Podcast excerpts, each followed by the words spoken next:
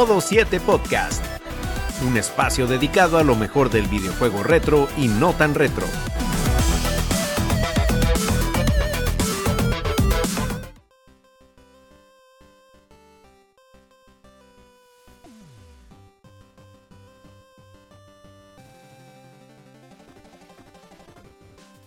Muy buenas y bienvenidos amigos a una nueva entrega de Modo 7, de Modo 7 Podcast. Disculpen, gracias por nuevamente darse cita con nosotros. La verdad es que disfrutamos muchísimo del placer de su compañía porque sin ustedes y particularmente con la gente que se suma en el chat en vivo, bueno, esto no sería lo mismo. Esta dinámica, esta pequeña comunidad que se está creando, la verdad es que para nosotros lo significa todo. Y también no olvidarnos de las personas que nos escuchan en los formatos de audio, que por favor recordamos que nos pueden dejar sus comentarios en ebooks y Spotify últimamente también lo está permitiendo, así que nada, anímense y reiterándole a todos las gracias. Y bueno, en esta ocasión venimos con un tema que va a dar muchísimo para, para abordar, para abarcar. Son de esos temas que uno va a tener que hacer una serie de ellos porque vamos a mencionar varios ejemplos acá, pero quedarán muchísimos y es que venimos hablando, como pueden ver en la imagen, de nuestros villanos favoritos. Y bueno, aquí va a haber de todo. Va a haber eh, ejemplos, mejor dicho, va a haber personajes que son queridos y muy amados por todos y van a haber otros que son un poquito más personales para nosotros. Pero bueno, la idea es que como siempre eh, pasarlas bien. Ustedes, los, mejor dicho, los invitamos a ustedes a que dejen su top 4 de villanos en los comentarios. También pueden hacer menciones honoríficas, lo que quieran. Siéntanse libres de ponerlo todo para hacer esa comparación. Y bueno, hablando de villanos, paso a presentar a los contertulios que me acompañan esta noche, empezando por ese célebre personaje amado por los buenos, temido por los malos. Ronzo, ¿cómo está usted, caballero? Todo muy bien, todo muy bien. Muy buenas noches, señor Ishidori. Eh, ¿Por qué usted dice hablando de villanos? Como que nosotros somos los malos acá. No, aquí somos. Aquí, es bueno entonces. Sí, eh, no, aquí estamos los. Bueno, que no da bueno, malo y feo, sobraría uno. Ah, pero no, no eh, sale Ah, por eso. Está bien, está bien. Pero yo creo que aquí somos, aquí somos, todos feos. Está comenzando el programa. Mire, estamos comenzando con el pie izquierdo, pero está bien. Vamos aquí somos todos feos. no hay malo ni bueno. Déjeme saludar a la gente. Espérense. Saludo a la gente que nos ven los que nos escuchan y a los que nos siguen, claro, está en todas nuestras redes. Un abrazo desde acá, Ronzo y Shidori, gracias por estar aquí. Feliz yo, claro, está nuevamente estar con usted y con mis compañeros acá, a hablar de temas que son supuestamente temas libres, pero que unas veces hasta lo discute y los analiza más que cualquier tema a profundidad. Pero vamos a llegar a eso en un ratito. Dígame quién más tenemos ahí. siempre que hay, que hay que hacer lista, uno siempre está a quién pongo, a quién no dejo. No, hay que lo sobreanaliza, Sí, sí. Yo por eso a última me voy a meter un par de vainas mainstream aquí para que la gente no diga. Y nos acompaña desde la ciudad de Monterrey, ciudad de la birra y la carne asada, Mr. Trumpetman. Caballero, ¿cómo ¿Qué tal, señores? ¿Qué tal? Muy bien, muy bien, señor Shiori, señor Ronzo. Muy feliz de estar acá con mis compañeros. Muy feliz de estar aquí con ustedes que nos están viendo y que nos están acompañando en el chat en vivo de YouTube. Y también ustedes que nos están ahí escuchando haciendo su quehacer, este, en el carro o ahí disfrutando tranquilamente, ahí chilling, eh, escuchándonos. Entonces, muchísimas gracias por darle clic a ese link donde quiera que se lo haya encontrado. Y señor, hoy venimos con vibras de villanos. hoy venimos, hoy se siente el ambiente pesado somos muchos villanos el día de hoy y dígame, ¿a qué otro villano trajo por acá? No, villanos sensuales también, y no todos los villanos son malos, hay algunos que son sensuales. No, es que últimamente, miren, nomás, miren, miren, nomás Tears of the Kingdom, señor. Ese, en vez de villanos juzgando, hazme tuyo, Ganondorf. Vayan a ver a Ganondorf. Juego del año, Game of the Year. Si usted estaba indeciso, vaya a ver a Ganondorf decir no. Nada, nada más por eso es el Goti, señor. Lo, ponían en boxer y ya no había que hacer tan No, pero ya. Jeff, eh, le iba a llevar, le iba a llevar el, el trofeo a las oficinas de Nintendo. Lo había intentado ya, ¿no? Lo ponen en boxer y ya. Iba a ser el cosplay más dado y más repetido del año. Eso. Todo el mundo volviendo a hacerlo. Así es. Y hablando de Nintendo y de villanos y demás, tenemos por aquí a nuestro Benjamín, al youtuber estrella Bragi. ¿Cómo está, caballero? Oh, mira que me sale aquí una pantalla en blanco. ¡Sí, señor! Esos son los personajes. ¿Qué pasó? Y bueno, eso que ustedes notaron ahí, olvídense de eso. Bragi, ¿cómo está? No se vio nada, sigue. Sí, si no se ha visto nada. Aquí no ha pasado nada. Eh, muy bien, muy contento de estar nuevamente con ustedes. Creo que nada más me salté un episodio y se, sintió como una eternidad, pero acá estamos de nuevo para hablar de esos de los villanos que hacen le dan gracia también al juego, que sin ellos no sería lo mismo. Eh, hay algunos que amamos, hay unos que odiamos, pero precisamente por eso los vamos a mencionar. Y nada, vamos a, vamos a ver qué, qué villano trae cada uno. Si tú lo amas o lo odias, quiere decir que te causó un impacto. Malos son los que pasaron desapercibidos. Sí, ándale, que ni te acuerdas. Pero, Bragi, exactamente. ¿se, te olvida, ¿Se te olvida algo, Bragi? El spam. Ah, claro, claro, porque sí, el youtuber que estamos contando contigo para hacerlo millonario. Pueden patrocinador, por favor. no, señores, pueden cruzar, como saben, siempre se menciona por el canal que tenemos, yo tengo allá de, animes, de películas, series en general, donde se hablan opiniones y cosas así. Por ahora andamos eh, checando un anime que se llama Tengoku, por si alguien lo ve, pues pueden ir tirarse algún video de esos. También tenemos el gaming, que es Magic X, donde hay diferentes gameplays de que pueden también echarle un vistazo y pasarse por ahí, dejar un saludo si vienen desde acá. Y nada, vamos a continuar con la programación. Claro. Eh, bueno, señores, vamos entonces a hacer el cortecito aquí. Venimos ya con el arrancando directamente con el programa para no darle mucha larga porque es, el listado de hoy está potente. Y bueno, señores, antes de arrancar, que les dije que íbamos a entrar directamente, pero no, porque primero hay unas palabras de nuestros patrocinadores ficticios y es que ya tienen disponible el nuevo número de la revista Game Effect, que como pueden ver tiene a Exoprimal, ese juego de Capcom que bueno, lo están promocionando mucho en estos días. Vamos a ver qué tal el producto final cuando salga. Y como siempre, saben que dejamos el link en la descripción. La revista es totalmente gratuita y pueden seguir. Es gratis. Sí, pueden buscar como Game Effect en las distintas redes sociales, Twitter, Instagram, Facebook, y ahí el amigo Viga Aguirre y todo el equipo de la revista eh, les proporciona muchísimo contenido. También tienen un canal de YouTube que, señores, para que ustedes vean lo que son los medios respetables, a la gente de Game Effect que estuvo en el estreno, bueno, en el lanzamiento de Street Fighter 6 allá en, en México, oh y tienen una cobertura bastante chula del evento, así que Pueden pasarse por el canal para verificarlo. Vamos para allá, vamos para allá. Y hablando de más villanos, también invitar a las personas que oh. Eh, pueden buscar el podcast Pixel Sonoro de nuestro amigo Iván García, que está disponible en, Spotify, en, iTunes. Escúchenlo donde sea, menos iBooks, porque eso le, rompe el corazón, porque iBooks hace, hace cosas muy, como dirían los españoles, hace guarradas con esos audios, le baja mucho la calidad.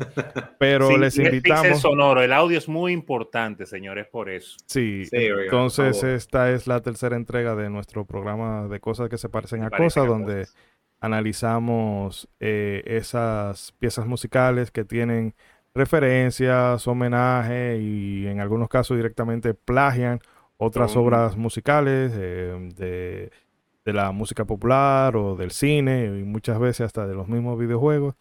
Y nada, es un ejercicio bastante divertido. Ustedes se le van a caer algunos santos del altar. ahí yo no Koji, visto, eh. Kondo, Yoko Shimomura, Manami Masemai, ahí, o sea, todo el que pudo, todo el que pudo llevó. Para todo el mundo. llevaron, llevaron, le dieron a todos. Ay, ay, ay, Así que voy a dejar el enlace también en la caja de descripción y ya saben la revista Game Effect y Pixel Sonoro, que por cierto, Iván, Pablo, le mandamos un saludo muy afectuoso desde aquí. No, como siempre nos la pasamos muy bien.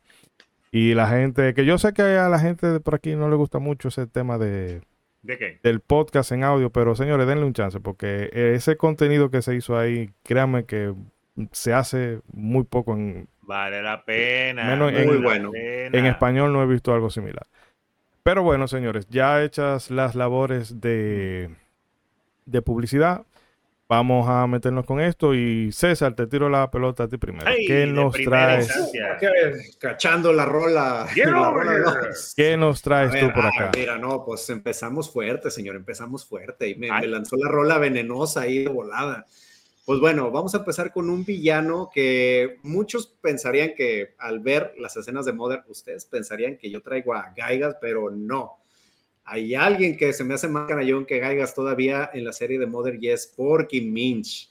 Que lo vemos por primera vez en la, en la serie, en el juego de Mother 2 o Airbound, el primer Airbound que, que vimos acá en América. Sí, exacto. Que lo conocemos primero como un vecinito ahí medio gorroso y molestoso de, de NES este, que ahí donde primero lo conoces, dices, y este nomás es un niño chiflado, hombre, ya lo, lo tiras a León y de primero lo ayudas a, encontrar a su hermanito.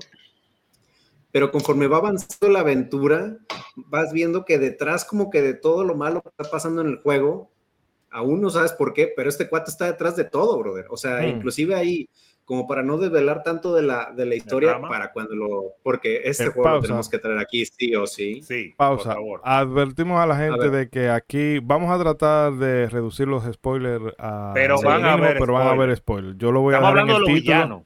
Lo voy a dejar en el título eh, para que no lo agarre de prevenir a nadie. Es que estamos hablando de los villanos, es difícil ¿eh? no, hacer spoilers. Sí, tienen que tener cuidado porque en un rato hablaremos eh, de, El Rey de los Cupas y tiene, wow, wow, Hay una parte donde se roba a Peach. Qué misterio más grande. ¿Quién será ese temido rey de los Cupas que se roba a Peach?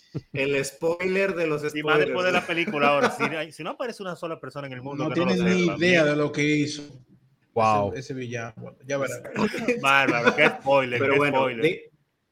dichas horas de spoiler alert, y aguas como quiera, yo voy a tratar de no develar lo más que pueda de la historia, pero.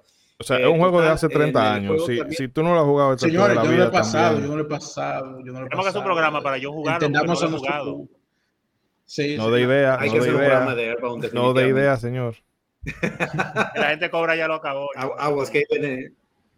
Oh, muy bien, muy bien. Pero bueno, total, eh, conforme avanzas en la aventura, te vas topando con un culto ahí medio raro, este, muy parecido a un culto que había ahí que, que tenía como tres Ks. No sé si ahí me explico como para también no, que no nos censuren. Sí, sí, ¿verdad? Eh, pero ellos están pintados de azul eh, en ese juego. Sí, ya yo sé. lo del gorrito, lo del gorrito puntiagudo. Lo del gorrito gracioso.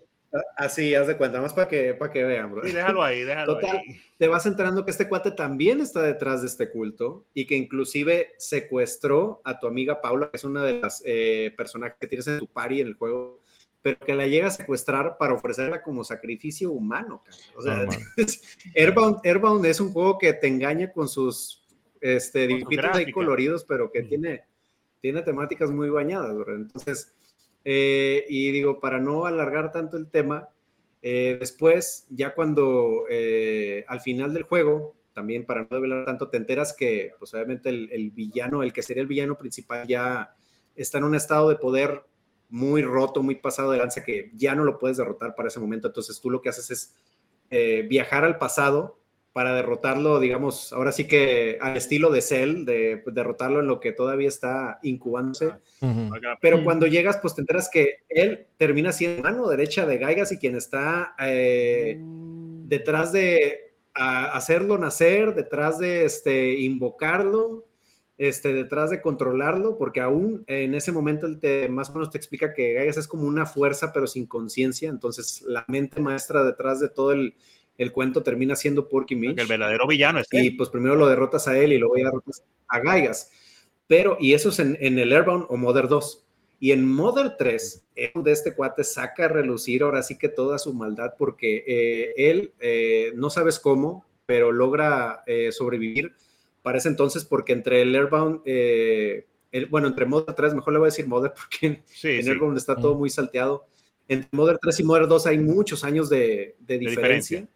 Y este, en este juego es donde ya controlas a, Lucas, eh, que tiene un se llama Klaus, y viven pues muy felices ahí en una villa, donde pues es ahí casi como un paraíso ideal, donde este, toda esta onda del comercio y del capitalismo, pues, o sea, todo es en base al trueque y la neta todos viven en paz. Pues total, este cuate eh, se las arregló para sobrevivir ese entonces, llega a meter el capitalismo a esta villa, corrompiendo a toda la gente, volviéndola avariciosa, volviéndola eh, envidiosa, Acá está metiendo vaina este, volviéndola mala. Eh, sí, ah, claro, ¿por qué no? Suena, tan, real, suena tan real todo eso. Sí, no, no. Si, si tú creías que, que, en Modern 2 la cosa estaba pesada, en Modern 3, eh, ahí sí te dicen, abróchate el cinturón, papi. O sea, eh, eh, este Porky inclusive secuestra a tu hermano Klaus, le lava el cerebro al punto de que lo vuelve un villano, este, el, el, guerrero galáctico, que es al que tú en ocasiones enfrentas en, en Modern 2. Hasta el punto en el que te llegas a enfrentar a él, este, y, ya en las últimas el brother recobra la conciencia, pero ya, pues ya es muy tarde, este, él, ya está herido de muerte y ya, pues ya logras descubrir que detrás de, él era tu hermano perdido. Este, este señor también, eh, pues obviamente lo vuelves a, enfrentar y ahora sí en su, en, para los que nos están viendo en YouTube, él está en su máquina arácnida, este, y ahora sí enfrentándote ya cuando tienes todo el, todo el pari completo y llegando al final. Pero eh, tan canalla es que en el juego eh, lo que tienes que se supone que eh, evitar es que ellos saquen o sustraigan unas agujas mágicas que están este, dispersadas en todo el mundo, ¿no? Y lo principal es que tienes que hacerlo tú para que no despierten a, una especie como de dragón, que lo que va a, va a provocar básicamente es un cataclismo mundial pero en el juego se van desarrollando las cosas de modo que ellos terminan eh, eh, desenterrando más agujas que tú. Entonces, de alguna manera, este señor cumple su cometido, arranca más agujas, eh, provoca un cataclismo mundial, porque digo, la, el final de Aaron es, es, muy agridulce porque el mundo literal se acaba. Y para los que nos están viendo en YouTube, él canallamente se escapa en esta cápsula que es como a prueba de todo. Hmm. Pero pues su final también es medio, pues medio, digamos, sí es su merecido y a la vez no, porque esta cápsula lo que después te explican es que al momento de alguien meterse, ya nadie puede este, volver a abrirla, ni siquiera la persona que está dentro. Ok. Entonces, eh, él, él prácticamente es el único que sobrevive a este cataclismo. Se queda ahí varando en el espacio, este, e inclusive en una entrevista, el creador del juego, de la saga Bound Shigesato Itoi, él llega a confirmar que según el lore, este señor queda vivo y quién sé qué tantos miles y millones de años debe tener este, conservándose ahí en esa cápsula. Flotando en esa cápsula en el flotando en el espacio. Entonces es como de que, híjole, pues sí tuvo su merecido porque está ahí este, atrapado por la eternidad, pero también te duele porque dices, oye, de todos se supone que es el único que sobrevivió al cataclismo y dices, híjole, pues, o sea, donde como que no sientes tanto la justicia, ¿no? En, en ese final. Sí, porque uno, aunque, aunque eso fue grave lo que le pasó, pero en verdad, por todo lo malo que fue, tú lo quieres ver sufrir. ¿eh? claro, tú dices, oye, derrotar a este cuate y, pues al final, no, resulta que de alguna manera se, se salva, o sea, y, y, la verdad es que te digo, Airbound eh, o, la saga Mother es, un, es una saga que por sus dibujitos y por su temática de que es una espada, traigo un batecito, mi amigo es un monito ahí con traje de karate. Uy, qué bonito. Qué lindo, pero, qué lindo. Pero no, la verdad es que es una saga que esconde un lore y una historia muy, muy, este, muy oscura. con temas muy fuertes, con finales muy agridulces, que, que, no es el típico final de todos vivimos felices por siempre. Y pues, la verdad es que sí. La verdad es que ese final no, no me lo sabía, ¿no? E, es, mi primera terna porque Porky Minch, la verdad es que es un canalla desde, el, desde la primera vez que sale hasta su final en, en toda la saga. Es un cerdo. Es un cerdo, de verdad. cerdo, capitán. Me amarraron como puerco. Así te quería agarrar, puerco. Así te quería agarrar, puerco. Pero no, en verdad. Eh, Erdogan es uno, o Mother es uno de, de las sagas que tengo particularmente, que tengo pendiente para tomar en algún momento.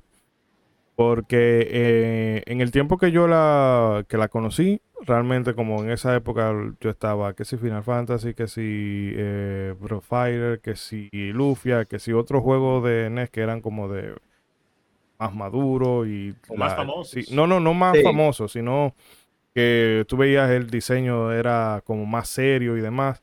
Entonces Airbound y, este qué? y entonces y este jueguito tan, mira estos personajes y todo como muy colorido. Yo no voy a perder mi tiempo con eso.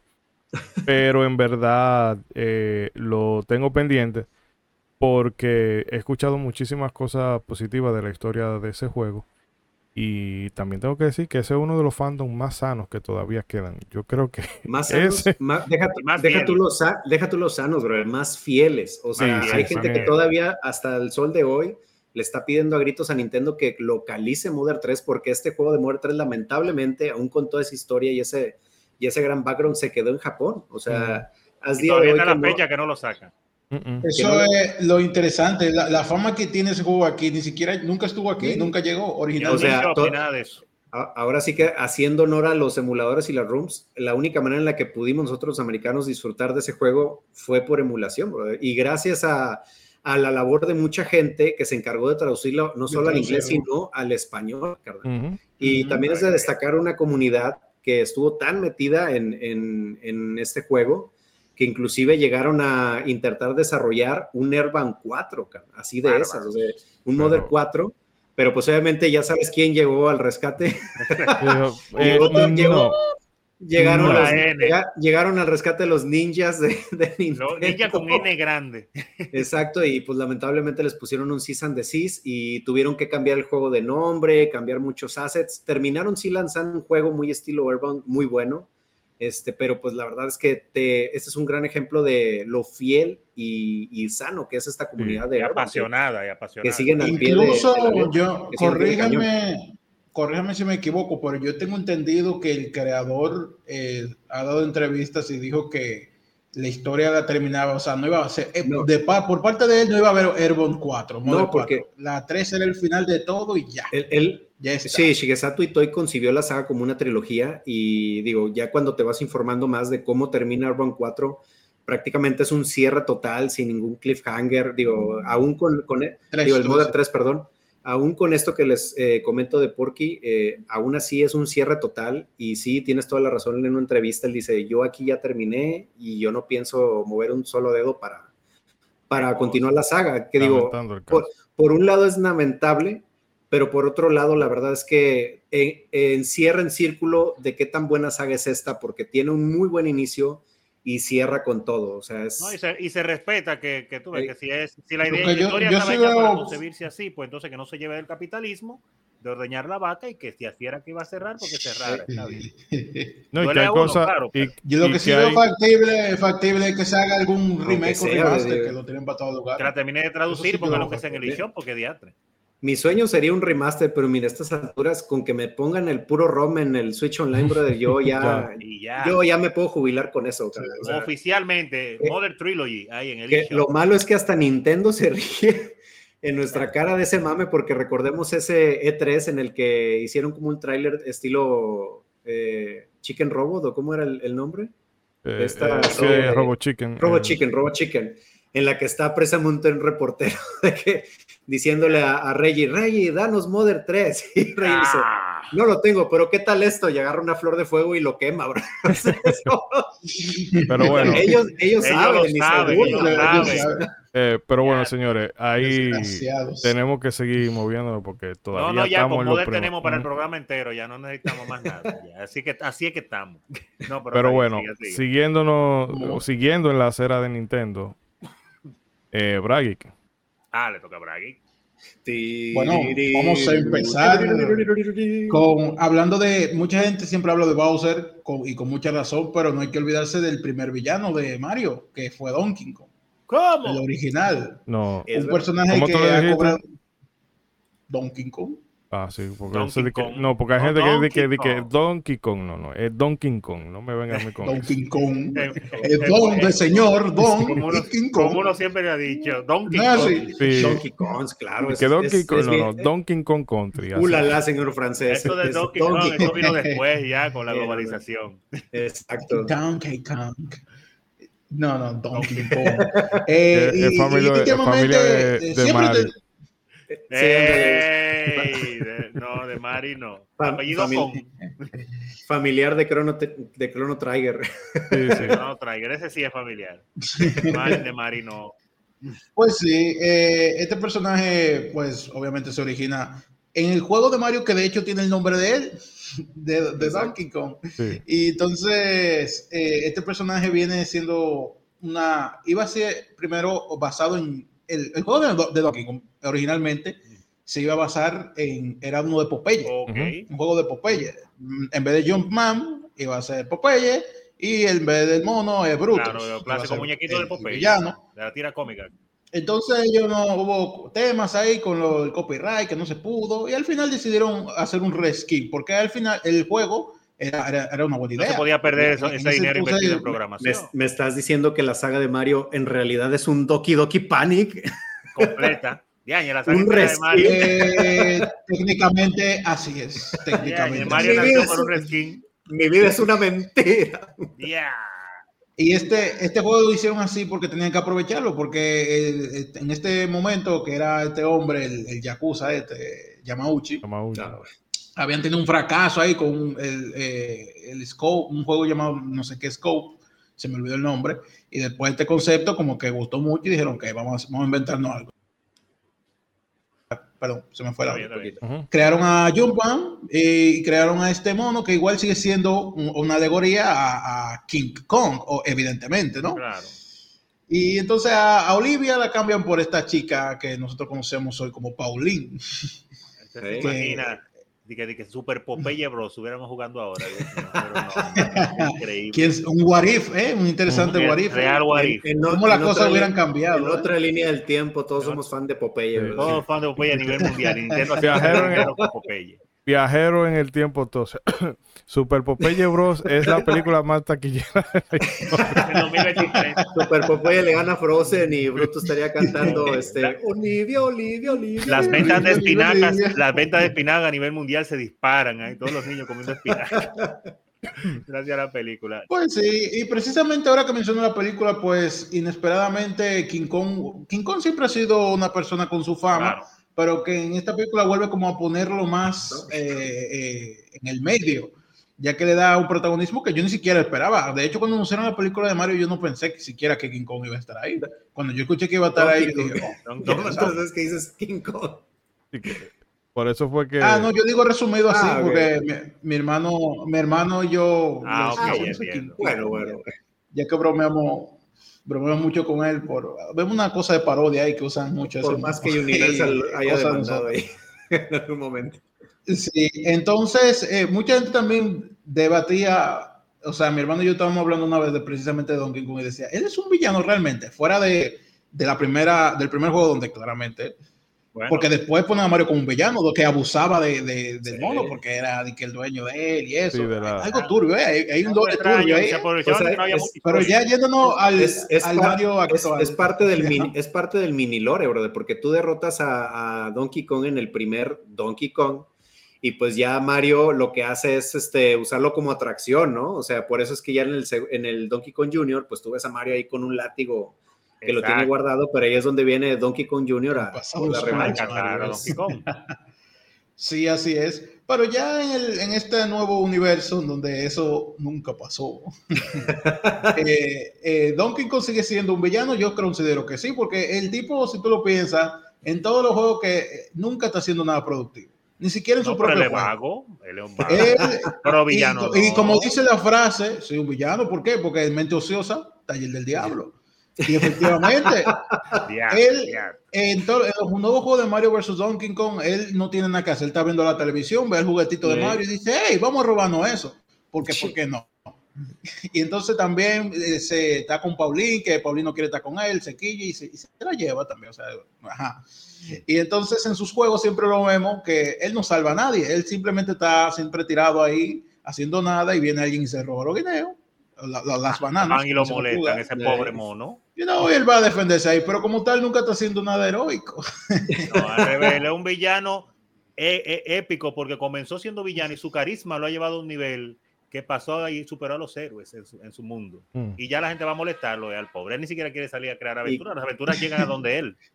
Exactamente. Y que sigue dando ahí este onda, brother, pero ahora en el, en el, nuevo lore actual como pues como Cranky Kong, pues, técnicamente viene siendo este Donkey Kong de, de los juegos sí, claro, porque aunque... pues ahora ahí, te anda regañando, quejándose de que los juegos... Bueno, nosotros ahorita, se anda quejando de que los juegos de ahora son bien fáciles, este, que ya los juegos de antes eran mejores. ahora ya anda de criticón como, como uno ahora de treintones. lo estaba... Lo estaba es así, es así. sí, porque hay, no hay que olvidar eso. Realmente Donkey Kong, o Donkey Kong, como ustedes prefieren decirle, eh, él es la evolución de este Donkey Kong original, pero no son lo mismo. Es como el reemplazo, porque Cranky Kong es ese, el que se ve en pantalla aquí, que es el del juego de Donkey Kong, para los que nos escuchen. ese realmente es Cranking, como bien dice César. Pero en general este es un personaje que se volvió súper icónico, logró tener su propia, sus propios títulos de juego que son muy, muy buenos, que de verdad espero que hagan uno propio para Switch. Que está el, Tropical Freeze para Switch, que es muy, bueno, pero ese realmente lo hicieron en, Wii U. Normal, como todos los juegos de Wii U. Eh, espero que hagan espero que hagan uno nuevo para Switch, porque realmente Retro Studio, si no me equivoco, el que hace los juegos ahora Donkey Kong, lo han, lo han hecho muy bien. O sea, mucha gente tuvo miedo de que ya, pues obviamente no, no está eh, Rare o Rare, pero muchos equipos se pasó realmente para ese lado y por eso han hecho un buen trabajo. Y sí, yo creo que es un personaje muy icónico, un, un villano, digámosle, porque es lo que es, gusto, aunque amigable, vamos a decir eh, realmente se ha ganado una posición muy icónica en el mundo de los videojuegos y la cultura popular en general. Sí, pues como tú dices, o sea, ahorita ya es un, miembro más como que del equipo Mario de los héroes, pero pues en su momento vino a ser el primer villano de, toda esta saga de Mario y pues obviamente ese es, un lugar icónico que, pues no, no se le quita a, Donkey Kong en, la historia de los videojuegos. Y uno que siendo el villano de su juego, el título llevaba su nombre, increíble. Ándale. Empezando por eso. Exactamente. La leyenda de Ganondorf se llama. hay una importancia en eso. ¿Dónde, está, ¿Dónde, está, Super Bowser Bros? No lo veo. No lo veo. que sería una buena idea. y que de hecho esa popularidad, bueno, ese carisma del personaje fue lo que hizo que en el momento en que a Nintendo le dio opciones a Rare de con qué tú quieres, con qué tú quieres jugar, oh, ellos dijeron, bueno, Donkey Kong. Dame Danos al chango. Danos al chango. Sí, Nintendo le dijo, ¿tú estás seguro que es el que tú quieres? Y yo, sí, no te preocupes. Tranquilo, deja que le pongamos una corbata y tú verás. Llévate de mí, Llévate de mí tú verás. Y efectivamente. Pero bueno, vamos a aprovechar a seguir ganando el tiempo. Este a Ronson no le va a gustar para nada. Seguro que no. Pero bueno, yo debo empezar parafraseando que para mí este es uno de los grandes villanos de la historia. Siempre lo llevo aquí en mi corazón. De verdad es que sí. Oh, ay, perdón. oh, ¿qué pasa? Esto no iba. Ey, ey, Era esto, perdón. Esa diapositiva no, señor. No, no, no. Trujillo no. Trujillo no. Trujillo, ven a ver. Pues, eh, para mi primera selección, como decía, este es uno de los personajes que definitivamente se me se ha quedado conmigo desde los primeros momentos que me lo encontré en aquel juego y no es otro que Graf de Xenogears. Oh. Y es, eh, bueno, es que hablar de Xenogears, como decía ahorita, conlleva hacer un poco de spoiler, pero el caso es que tú, eh, como saben, Xenogears es un juego, un JRPG. primero sí explique qué, juego es, para lo que no conocen. Eh, es un JRPG, tú tienes combates cuerpo a cuerpo metes comando, bombeas y demás. Y hay otro comando que es ya otro combate que es con los mechas y tiene otras, ya ahí se maneja de forma diferente. Pero el punto es eso, de que los mechas en este mundo son algo importantísimo. Entonces, en un momento del juego, tú escapas por un asunto que pasa al principio del juego, tú estás prácticamente corriendo y te encuentras con una figura. Eh, en un robot, eh, un robot negro, que me encanta como e, esa presentación, porque él está en una cima como de una montaña. y tú ves el robot, el robot con los brazos cruzados y él encima del hombro del robot, como diciendo, mira, a ti es que yo te estoy buscando. Y tú, tienes, tú tienes lo que yo ando buscando. Y el asunto es que, hablando un poquito de gráfico, me voy a centrar solamente en, en, lo que tiene que ver con en, o sea, la, parte narrativa que tiene que ver con él, para no abundar en mucho ni spoilear mucho de lo que no, no podemos durar 100 horas de juego, 100 horas de podcast como el juego, porque tiene demasiada historia. Sí. Eh, Grafen es una. Graf es una entidad. Es. Eh, tiene la, la, posibilidad de poseer o la habilidad de poseer cuerpos y eso es lo que él ha venido haciendo a lo largo de la historia. Eh, pasa, lo que pasa siempre cuando un personaje en los videojuegos o en las películas o en el anime le matan a la mujer, que en vez de tratar de de, tomar una, sí, de ir a psicólogo. no, él dice, yo voy a matar a todo el mundo. yo, mi hermano, pero hay otras soluciones spoiler, para Spoiler alert, no es el primer, no es el único villano de la lista de hoy que pasa por eso. que le, entonces, él, la, eh, porque también en Xenogear hay un elemento que se llama el Soja Reactor, que es básicamente una llave, es un, es, es un reactor que te permite entrar en contacto con una entidad, vamos a decir, superior. Pero el caso es que con Graf, a, raíz de perder a, ese ser amado, eh, tenía mucha ira, mucho rencor, y eso lo que hizo fue que dividiera, se dividieran dos, dos entidades, Graf y la otra persona en cuestión, que no voy a spoilear. Y entonces eh, él tiene eso y también a lo largo de los años ha desarrollado una habilidad, que eso es lo que jode al jugador, que es la de el puño divino. tú estás en un combate normal, te están partiendo la madre, pero a base de estrategia y demás, tú logras superar ese combate. Pero entonces se para todo, te pone la animación del robot de, Raf, de Graf cayendo del cielo. entonces, y aterriza. Y entonces le pregunta al, al jefe. Al enemigo. porque siempre, ¿Do you desire the power? Y entonces. La, frase que es legendaria. sí marcada. Uno no me decía, no, mi hermano, de, no lo de todos los momentos tú tenías que venir ahora. Y entonces esa habilidad lo que hace es que eh, habilita, porque todos eh, hay los individuos por una serie de cuestiones tienen un, una especie de, vamos una, una especie de energía oscura. Eh, porque eso tiene que ver con genética y demás. Jueguense en Oyer, señores, para que ustedes vean. Y el asunto es que eso hace que todo, todo ese poder oculto que tenían las personas salga. Entonces ahora el jefe te va a dar más duro y va a tener más defensa y va a tener ataques nuevos. Entonces cada vez... No tiene nada mejor que hacer. Venía a molestarme. Sí.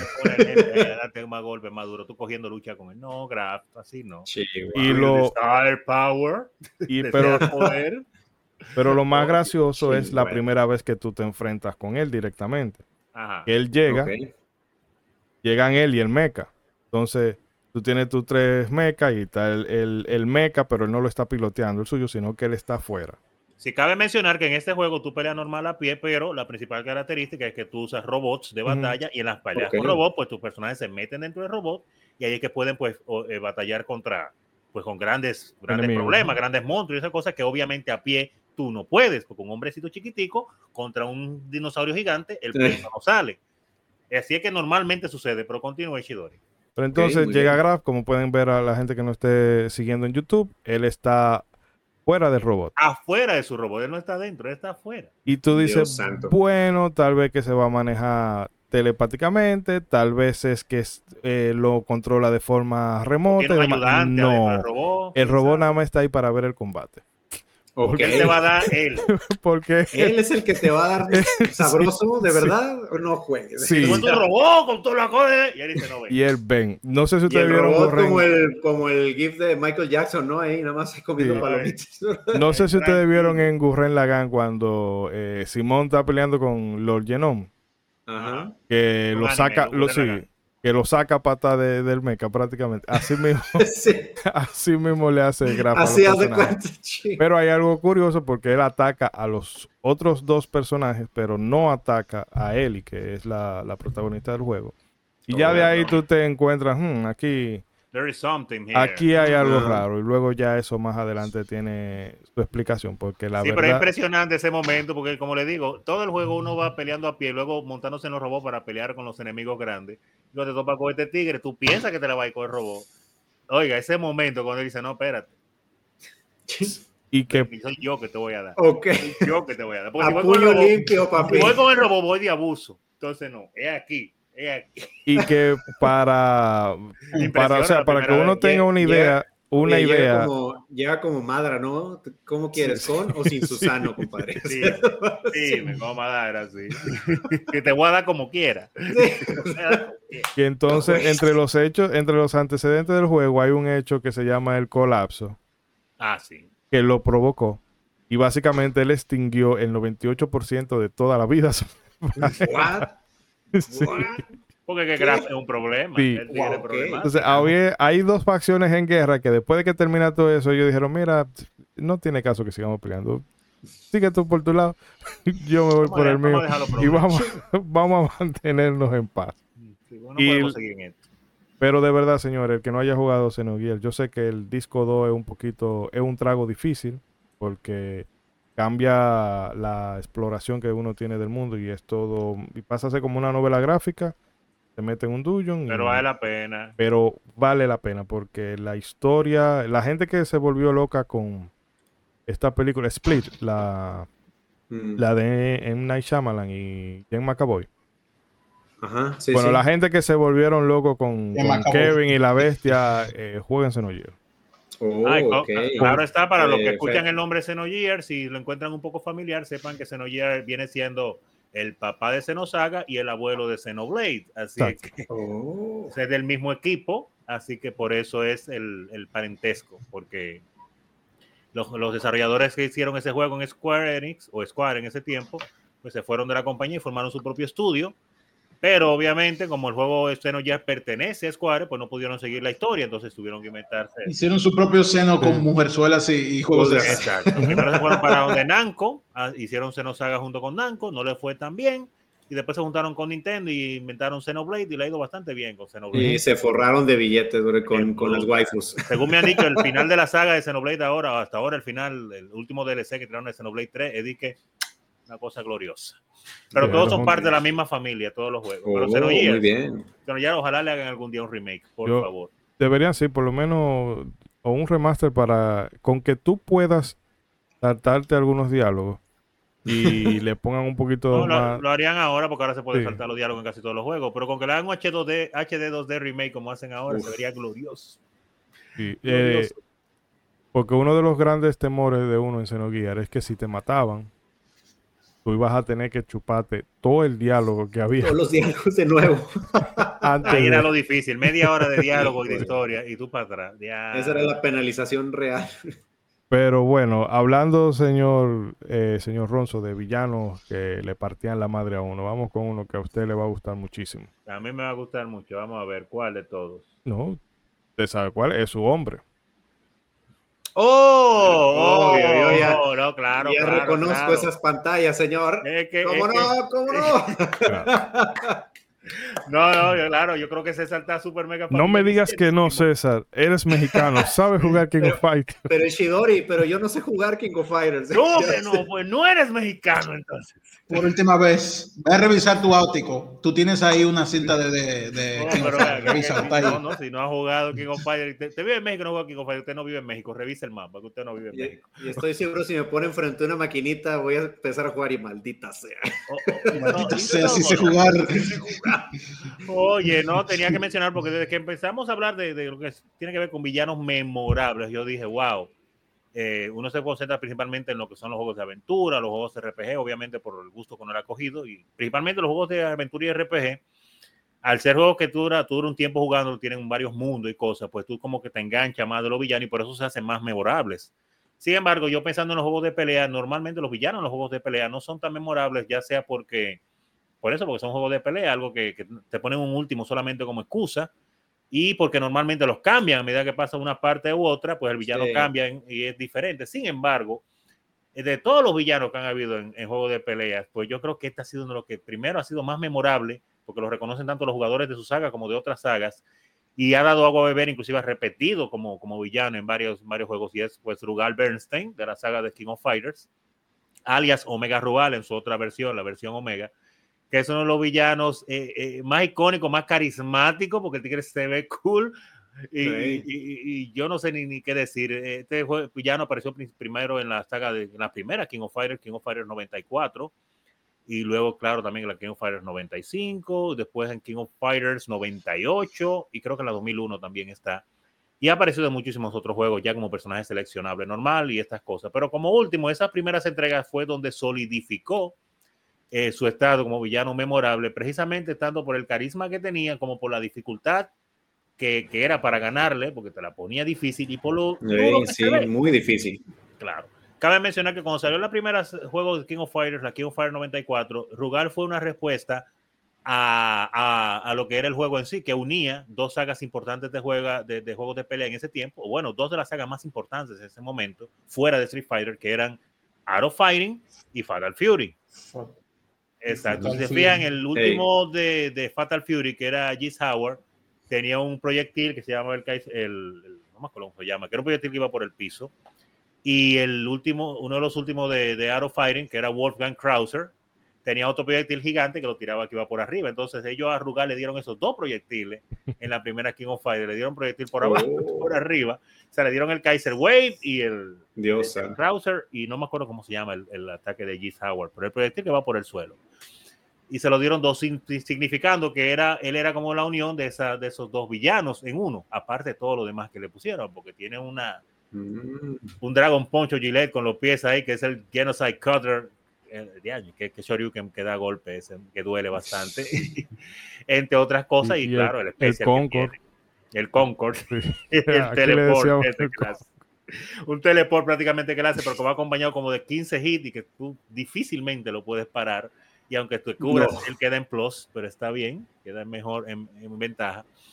Pero en sí, este, este villano, pues siempre eh, eh causó paso, porque es que era demasiado bueno, demasiado carismático, se veía cool haciendo los golpes eh, principalmente cuando salió ya en la 98, le mejoraron muchísimo las voces, entonces las voces se oían como tan bien en los golpes que él tiraba, el Yellow Side el Yellow Side Wave, todas las cosas que él hacía. Y como que, como que gustaba, como que gustaba, aparte que era difícil el tigre, era difícil. Y ya tú tenías un truco para tú seleccionarlo, claro está. En, eh, y tenía, en la 98 recuerdo que tenía dos versiones. Tú jugabas con una versión normal de él y la versión Omega, que era el último que también tú lo podías sacar. Y hasta la oh, versión normal era muy, muy cool. Entonces iba, iba de traje, tú sabes, con su camisita bien arreglada. Antes de quitarse. Súper elegante, muy. Exacto, sí, porque cuando se ponía Omega se quitaba la camisa y era súper sensual. Entonces, Uf. tú competías menos con él porque te sentías humillado también físicamente. Exacto, llegó a impactarte también. Sí, porque mide como siete pies el hombre, un problema. Y la barba y todo. Y el, sí, yo estoy enamorado de él, pero es otro tema. el caso es que sí, Brugal de entre los villanos de los juegos de pelea que normalmente sobresalen poco, pues uno de los que más ha sobresalido, sigue saliendo todavía y siendo importante en las sagas de King of Fighters. Y, uno siempre lo espera. En la próxima, quién sabe si vuelven y lo ponen de último en una próxima, porque es así. Es que causó un impacto muy grande y siempre buscan excusas para tener villanos como ese. Inclusive salió en el juego Capcom versus SNK cuando salió esa, esa, esa saga de juego muy importante que tuvo dos partes y una de las características más divertidas del juego era que de los últimos últimos que tú sacabas en ese juego, porque habían varias versiones de últimos, una de las últimas versiones, como saben, de parte de Capcom, uno de los villanos más principales luego de Bison es Akuma. Y una de las últimas versiones de, de, Rugal en ese juego, cuando tú lo sacabas, era una versión Rugal, pero con los poderes de Akuma, después que él le ganaba a Akuma. y oh. entonces salió una versión ahí con el Satsu enojado. era una cosa Interesante. Increíble, increíble. Pero que una, yo creo que lo que también hace a Rugal bastante memorable es eh, que se convirtió en un meme. estamos viendo ahí en pantalla, el Rugal normal, sí. Y que Rugal se ha convertido en un meme. Ah, ese, ese es el sinónimo de, de, si tú lo coges, tú no tienes honor. si, tú vas con, eh, con, Rugal es porque tú eres un manco. Porque el tipo está roto estás abusando, estás abusando, porque es bueno. Inclusive la versión normal, esa que estamos viendo en pantalla para nuestra gente de YouTube, que es la, versión normal en la 98, es de por sí muy bueno y baja un daño increíble y ese es el normal. Que lo pusieron ahí para uno poderlo disfrutar. Ahora estamos viendo el Omega, míralo ahí. Ese es el Omega, mira el Concord ahí. Oh, abusando del Concord. Todo, el porte ahí. Mira, mira cómo le está pegando 34 hits. Para los que no están viendo ahí, 37 eh, eso No debe, eh, eso no debe pegarse, pero. No, ah, porque que no, lo que están haciéndolo usando el truco de especial infinito para que se vea lo que. Eh, por suerte no hay especial infinito, obviamente, en el juego, porque miren lo que se podría hacer. no hay manera con, con, con Omega Rugal. Cuando, Entonces, un abuso. cuando ustedes buscan la terminología dominicana de abusador, al lado está una foto de Rugal, brother. de referencia. Desde la 94, que fue su primer juego, él causó estrago. Porque cuando él ese tigre aparece, se quita la camisa y dice: Ven, te va a lo tuyo. Si tú vienes jugando juegos de pelea y ve primero que tiene el, golpe de G. Howard, también tiene el, el Kaiser Wave de, de, Wolfgang Krause, tú dices, ah, porque te tiene lo último. Sí. no hay para él.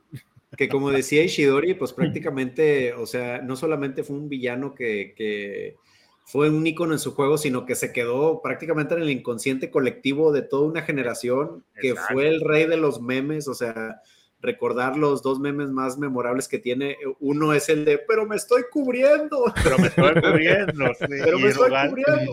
Y el, y el, tipo, ese meme viejo. Ajá, sí. Y igualito, mi hermano. Acá en México, obviamente, tenemos el, el, dicho que no lo voy a decir tal cual, porque si no, tu tío YouTube me, me corre de aquí, pero decía, eh, Manis, Manis, el que agarre Rugal, que denotaba tu cobardía al, al tú querer este, hacer trampa. Este, ah, cogiste a Rugal, ¿eh? Cogiste sí, a Rugal. No, era el primero que se no, no. Le... Si vas a empezar con tus papás, sí, mejor, mejor. Ay, hay que buscársela con YouTube, hay que buscársela con YouTube. O le aplicaban directamente el, el Van Hammer de que eh, vamos a jugar, pero nadie va a elegir a Rugal. Bro. No, sí, Rugal, sí, y, Rugal. Y el, y el otro acá, este famoso meme aquí en México, es el, esta pantalla Rugal cuando te vence, ya ven que aparece el mensaje de no te atrevas a desafiarme otra vez, pero ah, sí. acá el meme es de ya llévale las tortillas a tu jefa. Porque uno se quedaba ahí, este, en vez de llevarle el encargo a tu mamá, te quedabas jugando ahí en la maquinita de King of. Bastante, bastante. Y no, pero me está yendo bien, estoy pero, ganando mucho y no me quiero ir. Eh, no. Hay un meme que creo que de de la hora en América. Mi hijo juega con Rugal. la mujer desconsolada. Muy avergonzada. No. Mi hijo usa Rugal. Ese no es mi hijo. Oiga, Pero, qué bueno. fuerte, qué fuerte. Eh, Pero nada, quería traerlo, no quería dejar que eso pasara, porque es que los, los villanos en los juegos de pelea a veces nos olvidamos de ellos, hay muchos memorables, pero Rugal, Exacto. No, pero mire que hablando de cosas raras, hay que hacer algo con la, hacer algo con, con la King of Fighters por aquí un día de esto.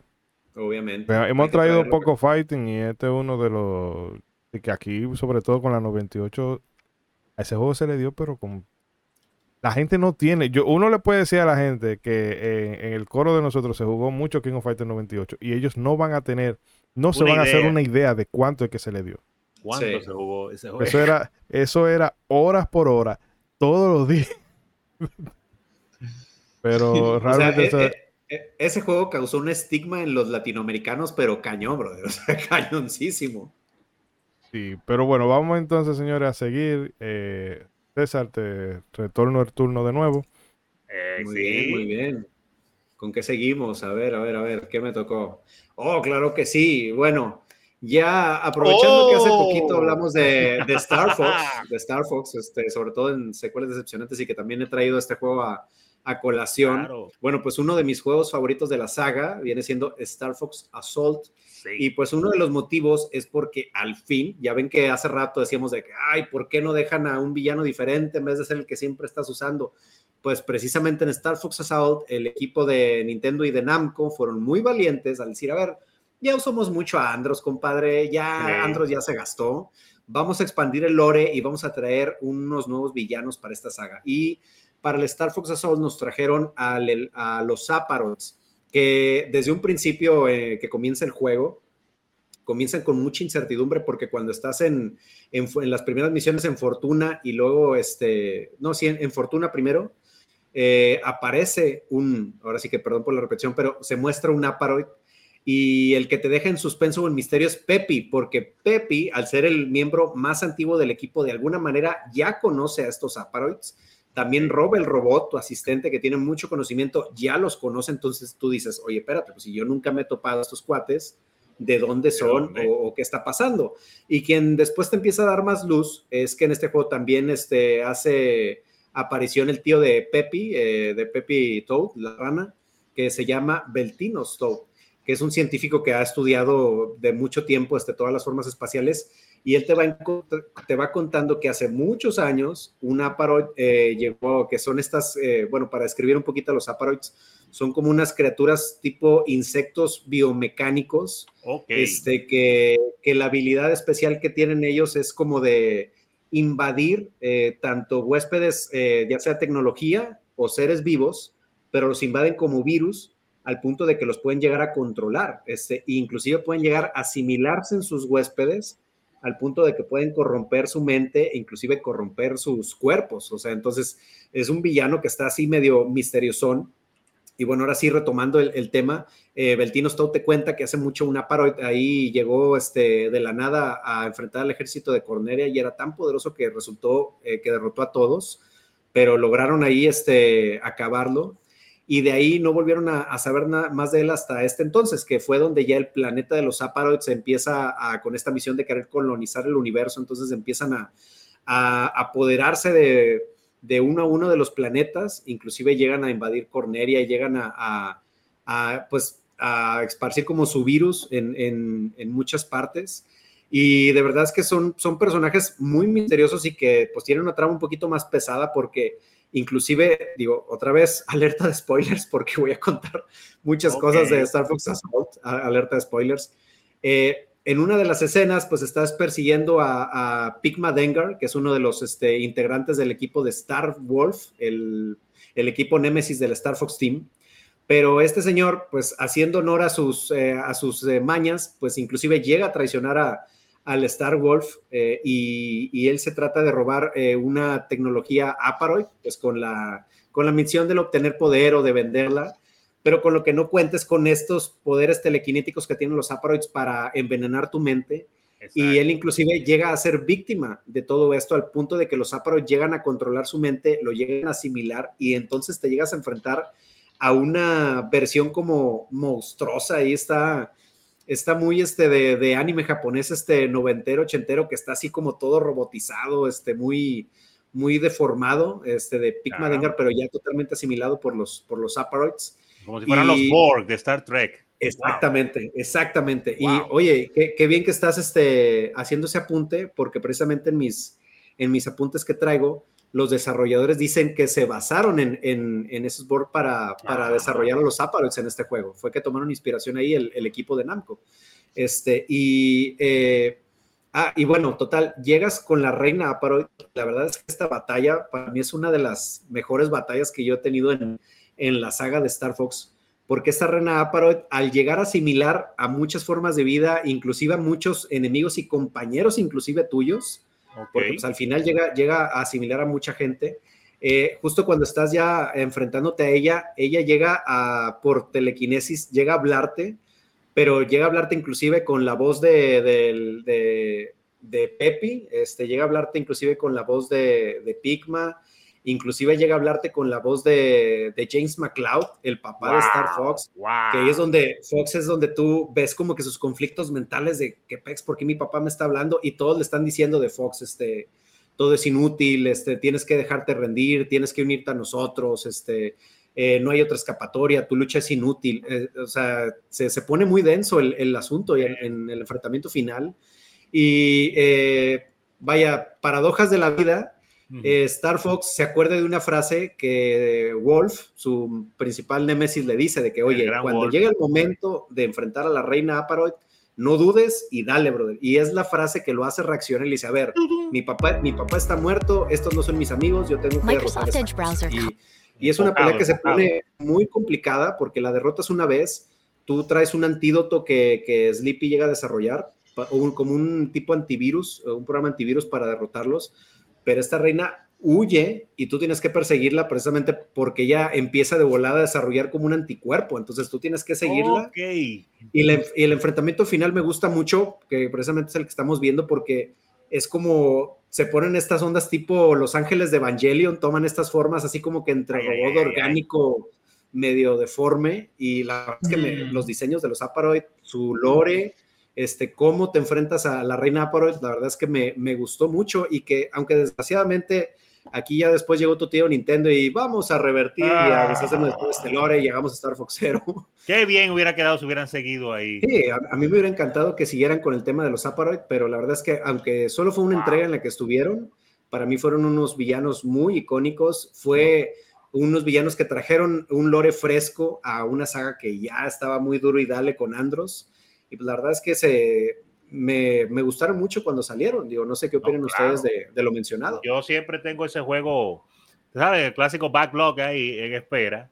Pero, pero, obviamente como fanático de la saga siempre lo tenía ahí como voy ahora, voy ahora los juegos y no, no, no sabía que era eh, inspirado O sea, te digo, por eso como me empezaste a mencionarlo, como yo soy muy fan de la saga de Star Trek, pues entonces oh, empecé a ver ciertas similitudes, porque yo soy mega fanático ah, de Star Trek. Y, y, cuando veo eso, digo yo, oh, por esto, por esto se me parece a los Borg. Y precisamente los Borg son de los, de los villanos más, si no, si no el grupo de villanos más fuerte, de los villanos más fuertes que tiene toda la saga Star Trek en todas sus versiones. Pero cuando ellos llegan, they mean business, como dicen. Cuando ellos llegan es porque la cosa es seria eh, en the World o cosas como esa. Y, sí, pues muy parecido, digo, los áparos llegan y, llegan a, a, destrozar todo, brother. Entonces, como tú mencionas, y te mezclan, aprovechan y los usan y te lo mezclan a un nivel, como ellos pueden, como tú mencionaste ahí, ver, esas, la, mentalidad de las personas absorbidas. Entonces te empiezan a mencionar esa parte con, eh, psicológico cuando empieza a hablar con la voz de James y eso. Mm. Oye, pues yo tengo ese juego, ya, ya yo estoy emocionado nada más viéndolo. Sí, eh, no, no, escuchándote hablar, o sea, wow, qué impresionante. Sí, un que muy bien, ¿eh? Lamentablemente. Un saludo a Vic Aguirre que dijo que no le gustaba Star Fox a sola, así que te lo dedicamos. Sí, sí, sí. No, Hay que preguntarle si lo jugó. Desgraciadamente Star Fox Assault llegó en un momento después de Star Fox Adventures, que fue el juego que prácticamente partió a la fanaticada de Star Fox. Los que llegamos a, hasta Star Fox Adventures como, como que nos desangelamos en este cambio y mucha raza se bajó del barco de, de la saga. Entonces, cuando llega Star Fox Assault, desgraciadamente el daño ya está muy hecho y no mucha raza le entró a, a Star Fox Assault, pero la verdad es que si ustedes se quedaron con las ganas de jugarlo o si no le han dado la oportunidad, yo se lo recomiendo al 100%. Es, tiene la jugabilidad de los Star Fox de siempre para empezar. Es, exacto, es una Star Fox. Los de Namco recuperan esta jugabilidad clásica de los Star Fox. Este, tiene una historia muy interesante. Los Aparoids son muy buenos villanos. Y señores, tiene uno de los mejores soundtracks que para mí el soundtrack de Star Fox 64 yo lo tengo en mi corazón, pero el soundtrack de Star Fox Assault, señores, es una obra maestra y se lo recomiendo bastante. y la verdad les recomiendo mucho que, que, lo prueben y que le den la oportunidad de enfrentarse a los Aparoids. por eso que son buenos estos programas, porque que te, sacan esa cosita ahí que tú a veces la tenías olvidada. Tú, ya yo tengo que jugar eso pronto. No, porque la idea con este tipo de programa es animar a la gente a que experimente y descubra cosas nuevas, porque... Comenzando con nosotros, lo que estamos aquí. Sí, sí, Para pasar. Un día vamos a hacer eso de asignarnos juegos cada uno y después hacer un programa comentando qué le pareció a cada cual. Así. lo tiro ahí. no, se van el juego, no se van el juego de Pornhub, por favor. No se no, no. y que eh, eh seguir todos Dark Souls, sabe qué le parece. Sí. no, no, pero serían cosas. Ni ninguna de las RPG porno de Steam tampoco. La gente ahí tampoco. No, pero 98% calmado, de catálogo de Steam. Calmado que la eShop de Switch se está llenando de gente y club y no se está calentando eso, eso yo vi, eso que de Nintendo y se están dejando por esos jueguitos chingados. Hermano, ¿qué, ¿qué está pasando aquí? Más fácil que sabe la, la... grafiquito de muñequito, pero se están colando. La de pajero, que, porque, o sea, loco. Ustedes no llegaron a, ver eh, en, ahí, en su época, a vender más que la Play 2, señores. Ya lo saben. Hubo una época en donde el 3DS tuvo, no sé exactamente el contexto, pero estaba en el top de dispositivos donde más se reproducía en la página de Pornhub. Ya, el DS. Wow. Increíble. en 3DS. No, pero no puede ser. Ya llegó los homebrew ahí Rescatate. Por eso le quitaron el navegador a la Switch, porque el 3DS tenía su navegador. La gente siempre busca la manera de ver porno, increíble. Por eso Nintendo tuvo que sacar el 2DS, bro, porque la gente estaba abusando del, del efecto 3D, bro. Ey, ya. Y bueno, Ronzo, ahora le paso el turno a usted. Así que, ¿de quién nos quiere hablar en esta ocasión? Eh, ah, ok, ya me lo puso ahí. Sí, sí, en este caso, pues tengo que hablar de un villano eh, que vamos a decir quizás no es memorable en el sentido de conocido a nivel general, a menos que usted pues, haya jugado esta saga de juegos, pero sí fue memorable porque cuando uno juega este juego, pues se le queda pues grabado y es eh, Deadven o San Evans, como te llaman la mayor parte del juego, este villano, que es el jefe final de la saga, del juego de Breath of Fire 2 en Super Nintendo y también en Game Boy Advance. Este villano me causó mucho impacto porque este juego de Breath of Fire 2, así como hemos hablado de algunos otros juegos, eh, tiene una historia que a pesar de ser un juego de fantasía, cuando uno lo empieza a jugar y más siendo uno un jovencito, adolescente, como lo jugué yo en aquel tiempo, una historia como un poquito fuerte, realmente, como pesadita, como seria, porque trata mucho el tema de la religión y, este villano pues prácticamente se hace pasar por, por, un, por un mesías o algo por el estilo durante el juego. O sea, el juego trata principalmente de una religión que se va desarrollando durante el juego y uno va viendo pues varias personas, tanto buenos como malos, que están mezclados con esta religión y siempre uno la ve y la escucha, pero hay algo como extraño con la religioncita y a medida que va avanzando el juego uno va investigando y se va dando cuenta de cosas raras que tiene y para no explicar toda la historia completa, pues al final de todo, pues entonces uno se topa con lo que sería la deidad del juego, que uno piensa que es eh, prácticamente el dios bueno de ahí y mentira. Eh, mírenlo cómo se ve en esta imagen, lo que uno ve en YouTube, es una entidad prácticamente diabólica de llamarse San Evans, como te lo ponían antes, que se ve con una ropita estilo Jesucristo, con una batica y su pelito bueno, y se transforma en esta cosa extraña que estábamos viendo ahí, que es su forma real. Literalmente. Entonces, para nada bueno y que no tenía planes buenos con la humanidad tampoco, porque era acabar con todo el mundo que él iba. Y me causó impacto pues, personalmente a mí por eso, porque el juego, pues, como un jueguito de Super Nintendo y un adolescente acostumbrado a jugar jueguitos de aventura, va jugando esta saga de juegos de Breath of Fire que que tiene esta gráfica como más dinámica y colorida y tú piensas que el juego puede hacer mucha acción, como comienza el juego al principio, que tiene una cosa medio misteriosa al principio con un enemigo que sale, pero después de ahí es super light, que tú vas tranquilo y pasan unas cuantas cositas, pero nada tan grave. Eh, y después, claro, sí comienzan a pasar cosas graves, sí. Ahora que lo recuerdo bien, hay muchos robos y, y, matadera se pone, Se pone denso el asunto. sí, sí. Pero principalmente el asunto religioso es fuerte, fuerte. Eh, lo de la mamá de Ran. Ah, sí, la mamá de Ran, que, la, que, que no quería pertenecer a la religión esa, de, eso mismo, de la gente de, de Eva. Ok. decían, de Santa Eva. Y inclusive la secuestran y todo, porque es un problema. ¿Qué? Órale. Ran es uno de los personajes de uno, del más bueno y lo más noble que tiene el juego. E, el, tanque. ese, ese, que tú lo, tú lo pones la, la mejor formación es tú pones a Ran adelante y a tú el que que para atrás. Pero adelante, cogiendo golpes. Y él, él va a aguantarlo. Y cuando se consigue la fusión, más golpes todavía aguanta. bueno, y está. Eh, pero es una de las partes más, más fuertes. El sapo, el, no, no tiene nada que ver, pero yo quería decir que el sapo, que no recuerdo si es Jan o Pierre que se llama. Jan, Jan. Jan el mejor personaje que existe en la bolita del mundo. Porque, ese, porque ese personaje te lo, te lo dan. Un sapo, una todo ridículo porque parece como un, mosquetero. Pero cuando tú lo fusionas con la chamanes. No, pues cuando lo fusionas. un ataque. El ataque que él tiene, él, él carga. Tú nada más ves que sale el brillo. Y espera un turno. Cuando llegue el otro turno, el tigre parte la pantalla en dos. Kenny Odin. Oh. Literal, qué efecto que se veía, pero es. Parte literalmente la pantalla 2 y la mitad de la pantalla se cae así. y el tajazo a todos los enemigos que están ahí. Muy chulo. Al pues. estilo Trunks a pero, pero pues sí, en cuanto al, villano, para no irnos muy lejos, pues sí, eh, míralo está en pantalla nuevamente. Eh, fue chocante para mí eso y más, eh, principalmente nosotros que vivimos de este lado del mundo, que nos inculca tanto el asunto de la religión desde muy jóvenes. Y el yo ver tantas similitudes de, de cómo iba manejándose este juego con las cosas de religión cristianas reales de la vida real, pues entonces yo decía como, wow, pero está fuerte esto, está fuerte. Y entonces te ponen muchas cosas de, la iglesia y cómo se manejan algunas iglesias que no se manejan de la mejor manera. Pero también tuve personas que, que, lógicamente, porque no es todo mal, hay personas que realmente creen en lo que está haciendo esta iglesia en el juego, creen en este santo de verdad y se entregan a un punto que se vuelven tus enemigos. Inclusive hay un personaje Muy, bueno y que ojalá se lo hubieran dado a uno para no usarlo, que es otro dragón en el juego, que uno termina enfrentándose a él y es porque está comprometido 100% con la religión hasta el punto de que él se da cuenta al final de que en verdad ellos no estaban tan bien, pero ya él está comprometido ya y él le da para allá. Híjole. Y es, muy fuerte. Y entonces al final, pues entonces, después de todo lo que uno pasa, porque el juego es difícil, hay que estar leveleando y te jala muchísimo y largo y todas las cosas.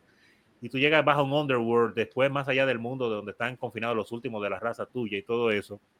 Y allá está ese señor loco por escapar, porque en realidad él no es él, él porque no, él está atrapado ahí y estaban preparando para sacarlo de ahí, para él acabar con todo. Y parte de, ese procedimiento era este asunto de la religión y buscar adeptos y todas esas cosas. Y tú ahí te lo encuentras allá y él te espera así todo Jesucristo parado y flotando con su bata y te dice, ven que te voy a dar lo tuyo, pero lo que te dice, yo lo que te voy a dar es muerte a ti, eso es lo que te toca. y ya. Entonces, es, una historia muy fuerte, la verdad. Desde el punto de vista religioso, me chocó bastante y por eso nunca se me ha olvidado. Y, me lo he encontrado como uno de los villanos más impactantes por eso, porque es como que te dijeran que, tú sabes, si le cambiamos los nombres, es una historia cristiana. Sí, porque de hecho. Pero no, twist, el, juego, el juego es que tu mamá debió decirle que era del diablo y ella tirándole al pobre Pokémon. bueno.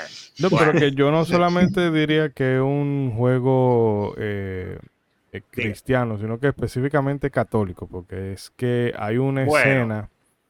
También. Eh, una escena que una misa por, pues, los bancos y todo eso. Que mm, hay un personaje, no recuerdo, que Taiga que estaba como enamorado, enamorado de Kat, pero entonces hay una, hay una, eh, porque él está trabajando eh, para desenmascarar toda esa religión y entonces mandan a un espía para allá y luego él, tú vas con él a ese sitio a, buscar la información y cuando tú llegas a esa iglesia te das cuenta que la tipa la tienen, que la van, que no que la van a sacrificar, que la sacrifican entonces, ahí mismo eh, Taiga va para tratar de salvarla y se lo matan también. Entonces, esa escena a mí en particular. Quería que metieran ese personaje y entonces también lo matan. Y, en ese momento, o sea, me pareció eh, chocante, precisamente porque era una época en la que todavía eh, yo hacía mi catecismo, iba algunos domingos a la iglesia y demás, y ese escenario me, me chocó. Pero en verdad es ese juego, tal vez porque no sé, porque Nintendo en esa época ya tenía, eh, tenía todavía ese control estricto de nada religioso, aunque aquí disimulan muchas las cosas.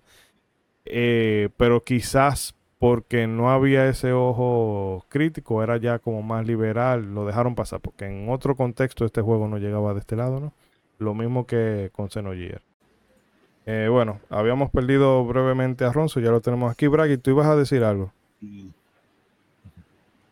No, decía que eh, lo, qué bueno que lograron disimular eso bien para que pudiera venir ese juego acá.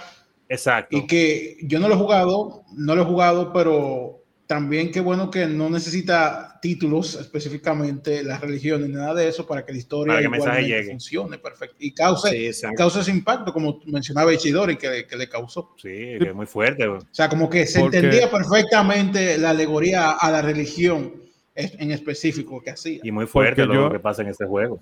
Y yo no creo que sea tanto como un ataque a la religión. Porque no sé si ustedes llegaron a ver eh, Midnight Mass. Eh, la, serie de, Netflix, que básicamente es el mismo, el mismo concepto de que no es una crítica a la religión, sino a la fe ciega. Que muchas veces tú ah, pones, la, pones la fe en, en algo. o a los cultos, sea la religión que sea, pero que ya están muy fanatizados, bro. O sea, al punto de que llegan a ver a la figura líder como si fuese un mesías, o sea, cuando pues es una persona de carne y hueso que al final pues solo quiere el bien propio, ¿sabes? Sucede en efecto. Pero bueno, antes de que alguna organización religiosa nos mande a banear. o bueno, antes, de que cierres el punto, ahí quería yo dar algo que justamente para los que nos están viendo en YouTube, ahí en la pantalla, digo, lo voy a escribir justo en la pantalla que lo estamos viendo, no sé por qué me da un aire a Ganon de A Link to the Past y hasta justo el escenario de cuando lo, enfrentas. Pero también en defensa del diseño de, este, de este villano, yo tengo que decir que Ganon, o sea, la forma cerdo de Ganon está basado en un demonio japonés antiguo. Entonces, quiero pensar que para este villano usaron esa misma base. Es posible, es posible, si es algo. Lo veo, japonés, lo veo muy posible. japonés es muy posible. Pero la gente que juegue Bro Fighter es un muy buen juego. Muy y pionero en ciertas cosas, porque ahora hay juegos que incluyen eso de tú construir eh, tu pueblo y reclutando gente y todo eso, pero ya eso en Fighter 2 se hacía. Tú tenías un pueblo y lo podías crear de distintas mm, eh, maneras, porque hay un, tú podías encontrar un constructor que te hacía la casa de madera, otro de ladrillo, otro que te lo hacía de otros materiales, y eso tenía cierta, eh, ciertas bonificaciones. Pero bueno, hablando de cosas terroríficas, eh, voy a seguir. Ah, perdón. Oh, Dios mío, ¿qué me ¿cómo se me meten estas cosas aquí? Por favor, Balaguer, no, por favor. Eso sí da miedo. No iba. Eso sí da miedo, por favor, criminal. Uy, Aquí tenemos, no lo puedo dejar de mencionar. No podía, no podía dejarlo, no podía dejarlo. En sabía. Eh, al amigo Pyramid cabeza de pirámide del Silent Hill 2, que después lo han querido reutilizar en otras entregas y demás, pero realmente fuera del contexto de Silent Hill 2 no tiene mucho sentido más allá que el puro fanservice. Sí. Eh, en Silent Hill 2, para ilustrar un poco a la gente que no lo haya jugado, no conozca el juego, em, bueno, la historia de Silent Hill 2 comienza con que tu personaje, James eh, Sunderland, se encuentra, le llega una carta de una, de, bueno, la carta es de su esposa. ¿Qué le dice? Eh, te espero aquí en Silent Hill. El único problema es que su esposa tenía ya tres años de muertas de muerte. Entonces, eh, que yo para empezar por ahí. De, de creepypasta. Ya está fuera sí. Sí, yo eh, le digo, bueno, mami, lo siento, tengo. Eh, hoy domingo tengo que juntarme con mamá. Pues tengo ya, no puedo ir, yo te aviso. hoy toca misa. Sí, yo te aviso cualquier cosa. Hoy me toca llevar la carnita asada, así que lo siento. Pero él como quiera va a ese pueblo y empiezan a darse algunas cosas muy, muy extrañas, muy turbias. Eh, este se diferencia un poco del Silent Hill 1, en que sí hay elementos de terror, pero mientras que en el primer Silent Hill eh, todo lo que veíamos de, ese, de esa parte oscura del pueblo era una manifestación de las, del sufrimiento de Alesa. Aquí en realidad es un purgatorio porque James está purgando eh, sus culpas. Sus pecados. Exacto. Entonces, pero uno no, pero uno no lo sabe. sí, porque tú ves el tipo llega al pueblo y pasa, Dios mío, este hombre sí pasa, pero luego tú te das cuenta de que por qué es que le pasa lo que le pasa. Una de estas cosas es Pyramid Head, que Pyramid Head es la entidad, es la manifestación de, ese sentimiento de culpa de James y esa necesidad que él también siente internamente de, ser castigado. Eh, de forma moral, no vayan a pensar. no vayan a pensar. No sexual, no sexual. Cada quien sabe cómo castiga, Quiere que te castigue. ¿eh? Entonces, esta figura tú te la encuentras varias veces en el pueblo. La primera vez tú te la encuentras a través de unas rejas y tú apenas ah, lo alumbras, pero eh, tú sabes que por ahí no es, tú te devuelves. Sí, pues primero te dan una probadita, bro, de, lo que, vayas viendo lo que viene. Él te dice, hey, ¿cómo estás? Y tú, hey, comando. Hola, Hola, vecino. Y me voy por el otro lado. Entonces, ¿Cómo está, vecino? La, una de las escenas más tensas que yo he vivido en, la, en toda mi vida de, jugador, de videojugador es esa parte cuando tú llegas a la habitación, encuentras a Pyramid dándole durísimo a una de las enfermeras, eh, de, uno de los maniquí que son unos, unos monstruos. De lo, que sea. Sí. Él está dándole durísimo, como cajón que no cierra. Entonces Jane ve esta escena que yo, en vez de, esconderme en el closet, yo hubiese directamente salido de ahí, pero en bola de humo. Entonces. Eh, pero es que uno no sabe ni qué hacer. Pero él se mete en el closet y entonces. Y observa y observa. Y Pyramid se da cuenta de que él está ahí. Y ese momentito en el que tú estás esperando que ojalá no me vea, ojalá no me vea, ojalá no me vea. Entonces después cuando te ve es una cosa eh, realmente muy emocionante. Te dice, ajá, brechero, ven acá. Eh, sí. Estaba observando, ¿eh? Luego, ahora sí que, ahora sí que así te quería agarrar, sí. Ah, y el asunto, el asunto es que tú te encuentras después a un personaje llama, o a una persona llamado María, que esa también es otra cosa. Tipo, la caraja esta se llama María. Tu esposa se llama Mary. Y es igualita a tu, a tu esposa. A tu esposa. Encima de que tu esposa muerta te mandó una carta. Y ya tú has visto eh, estos, personajes que caminan con, con que no tienen brazos y Caminan como si tuvieran los pies de doblado. Ah, tú has visto una serie de cosas horrendas y tú todavía sigues en ese pueblo como si nada ha pasado. Pero bueno. El hombre con, con los timbales más grandes, James. Sí, Porque llega un punto que tú encuentras una tumba que dice eh, para James y tú te tiras de cabeza. Te metes en la tumba, pero mi hermano, pero ¿a quién se le ocurre? Pero el asunto es que cuando tú conoces a esta, a esta María, eh, recurrentemente Pyramid la mata. Entonces, ella muere y luego tú vuelves. Luego tú vuelves y te la encuentras. Que entonces también es hijo mío, tú. Viejo, saca pie de ahí. y la mujer cada vez aparece más golpeada y más golpeada y, vuelve y vuelve y tú ahí. Y esto al final, y bueno, al final la matan de una forma brutal porque es que la tienen como de cabeza y está de pies y manos y la atraviesan con una lanza. Y entonces ahí es que tú tienes el, el combate con los dos Pyramid Head porque eh, tú tienes ah, pues, el pirata. Si uno no era suficiente, salen dos. pero significado. Porque, hay uno que es porque, y spoiler. Eh, alert. Alert.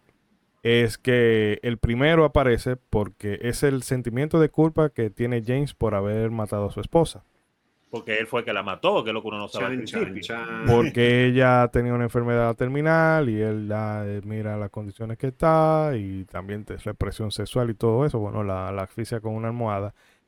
Pero luego él también mata a uno de los NPC que tú te encuentras en el juego. Entonces, a ese primer Pyramid Head que tú tenías, se le suma este.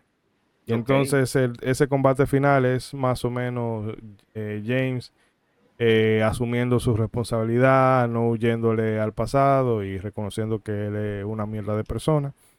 Entonces, de ahí es que logra vencerlo. Pero el asunto es que en lo que pasa eso, tú te encuentras a Pyramid en los sitios. Yo todavía recuerdo la primera, bueno, la primera vez no, cuando me lo encontré en el hospital, en el ah. techo, porque tú llegas al, a la azotea del techo y cuando tú te vas a devolver, él entra, abre la puerta y te tumba y tú caes, eh, caes al fondo. Que hermano?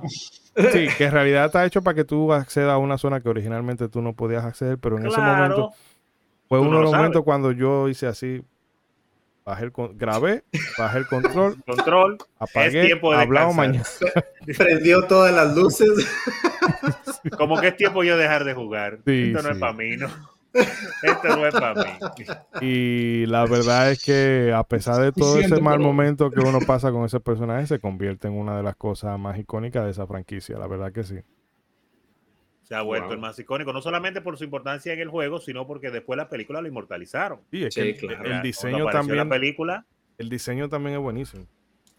Sí, porque es muy original. A nadie se le había ocurrido algo como Pyramid Head tan, tan extraño, tan violento y tan bizarro al mismo tiempo. inquietante, brother. Inquietante y como que, que tú lo ves, tú dices, es que no, eso no puede ser bueno, por más que yo le busque vuelta, eso no es bueno. No, exacto. O sea, tú andas caminando por la calle y tú ves a una persona de Pyramid Head y tú dices, no, no, yo no debo ir por ahí. No, déjame coger por el otro lado. aquí hay un, aquí hay un cosplayer que hace uno de Pyramid Head muy, muy bueno. No sé si usted se lo ha encontrado en algún Yo creo que lo he visto, sí. yo lo he visto. estoy buscando. Delvis Ramos se llama. Sí. Hay, hay dos. Yo vi a él y vi una muchacha que después hizo uno muy chévere, que no se ve ni que era una mujer y después, ah, pero era una tipa. Órale. él también tiene, hace un cosplayer de, un cosplay de del vendedor de Resident Evil que también mucho.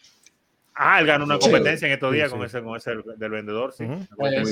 muy, duro, es uno de los mejores cosplayers de aquí. Pero bueno, señores, estamos llegando al final de la esta primera ronda. Primera parte. Así que, Bragic, vamos a cerrar entonces con, con uno que todos conocemos, que todos amamos. Y ya tú sabes cuál es. El acosador. El abogado de Nintendo, no digo. Oh, eh, eh, sí. ese, sí le tenemos miedo. Ese sí, el villano definitivo. Los nichos de Nintendo. El que más con más juegos acabado. Sale barra larguísima de vida y música. Nadie ha podido con él. Ah, que te iba a decir eh, ahorita un paréntesis breve con lo de Donkey Kong, que cuando la gente de... fueron los de Universal que le metieron la demanda Sí, exactamente. Ahí fue que Howard Lincoln y Nintendo empezaron a estrechar más los vínculos porque Nintendo dijo, no, este hombre sabe pelear caso. Exacto. e inició una larga, una larga tradición de abogados litigantes de Nintendo. Sí. Hasta a, la gente no le, a la gente no le gusta ni discutir con ellos, mejor barajan esos pleitos. no, que paradojas de la vida terminaron ahorita siendo muy amiguitos de Universal y Nintendo, ¿verdad? Sí, sí. así para que tú cosas, así como cambian las cosas, realmente. En la vida, el, amor y hay, que pensar el amor y los negocios nunca se sabe. Que pasaron años, ¿eh? Pasaron muchos años. Eso fue en los 80, ya ha llovido, ¿eh? Ha llovido.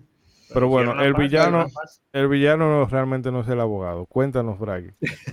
no, ya supongo que la gente de YouTube se está dando la idea ¿De quién será? Para los que nos escuchan, es el rey de los Koopa, Bowser. Eh, yo no lo iba a poner originalmente acá, no lo iba a poner porque yo pensé, alguien más lo va a poner, pero me tiraron la, la papa caliente a mí porque tú sabes, yo soy el Nintendero eh, acérrimo junto a César, así que... Nadie, nadie lo terminamos vamos, poniendo. Spoiler, spoiler alert, nadie lo terminó poniendo porque todos pensamos, ¿para qué meto Bowser si Baggy lo va a meter? Exacto. Así que en teoría nadie lo puso, pero cuando Ichidori me dijo que nadie lo había puesto, dije, ah, pues déjame ponerlo yo. Ya, Sabíamos no, se puede, no se puede quedar fuera uno de los iconos más grandes de los videojuegos. no se refiere. Bowser, obviamente. Y. Exacto, así lo conocíamos en el primer Mario, todo el mundo, Koopa. porque eso de Bowser Y en Japón es así, sigue siendo así, se supone, es Koopa que se llama porque es el rey de los cupas, así que por eso se llama así, ¿no? Que como podrán imaginarse, ya supongo que algunos conocerán, conocerán que los cupas son como estos, estas tortugas eh, míticas, si es la palabra, no sé. Ula, la tortuga. Son medio humanoide. Porque caminan en dos paticos. No, no, no, no, yéndonos para la parte cultural de ah, Japón. Ok, ok, cultural de Japón. Que son esta, que son una criatura como que tienen en la cabeza eh, como un charquito de agua y eso, y eh, eso es todo lo que sé. Solo sé que son criaturas míticas, tortugas con cacharquito en la cabeza. Que de hecho en Mario World le hacen su referencia a las montañitas que tienen la cabeza como la cupita así. Pero bueno, el punto es que este personaje hizo su debut, como todo el mundo sabe, en Super Mario Bros la primera, en el primer juego, robándose a la princesa, y desde entonces ese ha sido el, el, el, tema del el plot del personaje, al punto de que algunos dicen, ah, seguramente en el próximo juego de Mario Bowser se va a robar a la princesa Peach. Y yo digo, en Mario nunca ha sido la historia, eh, parte de la gracia, o sea, la gracia de Mario nunca ha sido como la historia, pero que incluso eh, dentro de la franquicia eso es una, un, un, chiste interno, no un chiste en el público, sino en la propia franquicia. En el mismo juego que desde la Mario RPG se comienza a hacer esta bromita cuando dicen que otra, otra vez, otra vez. se robó la princesa esta. Bárbaro. Y entonces se ha repetido también en algunos Mario Luigi. Exacto, ya es un propio chiste interno, como que parte de. Y pues se juega con esto mismo en la película que vimos recientemente, de esta obsesión de, de Bowser con robarse a Peach, porque, bueno. Y sí, esa es gracioso el, tema de que siempre él está ahí para, con el mismo plan, pero aún así Mario no, no termina de... Yo no entiendo por qué no le asignan unos buenos guardaespaldas a la princesa para cuando Mario... No Exacto, exactamente, exactamente. Sabemos que él eh, siempre digo, vuelve. Eh, eh, digo, lo que no vieron, el, lo, que nos están escuchando seguro no vieron la seña que hice, pero de hecho sí, Mario lo ha hecho, Mario lo, le ha quitado en teoría la vida, Bowser. Eh, en, en, New Super Mario Bros. Ahí, cuando tú lo, en el primer nivel, cuando tú lo, lanzas a la lava, hay una escena hasta eh, dentro de lo que es el contexto del juego de Mario, turbia, donde Bowser sale de lava y sale todo hecho esqueleto, quemado. Y ya al final, pues Baby Bowser hace un vudú, una brujería ahí, y, lo revive, sale Dry Bones, Bowser Dry Bones. Ay, sí. No, pero como parte de los juegos está bien. Pero yo creo que Bowser comienza a, adquirir esa personalidad cada vez más mayor en Mario 64, cuando ya se le da voz tanto al propio Mario como a Bowser con su clásica risa del...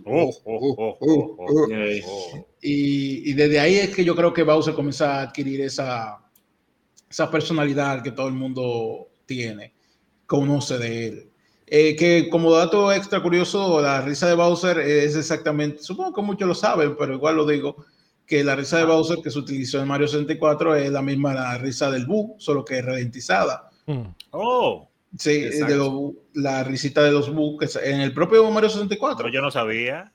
Pues sí, ahí, ahí lo tienen. Sencillamente ellos lo pusieron hiper lento y, y, ya, y ahí, tiene la risita del Bowser. O no sé si fue al revés, si fue que agarraron la del, eh, a los a la de los Boo lo pusieron súper rápido. Bueno, cualquiera de las dos. la misma, cuestión. Pero, yo tengo que reconocer que Bowser posiblemente fue, ocupa en aquel entonces, fue el primer villano que nos encontramos todos en, o no todos, pero la mayoría de los que jugamos videojuegos en aquella época.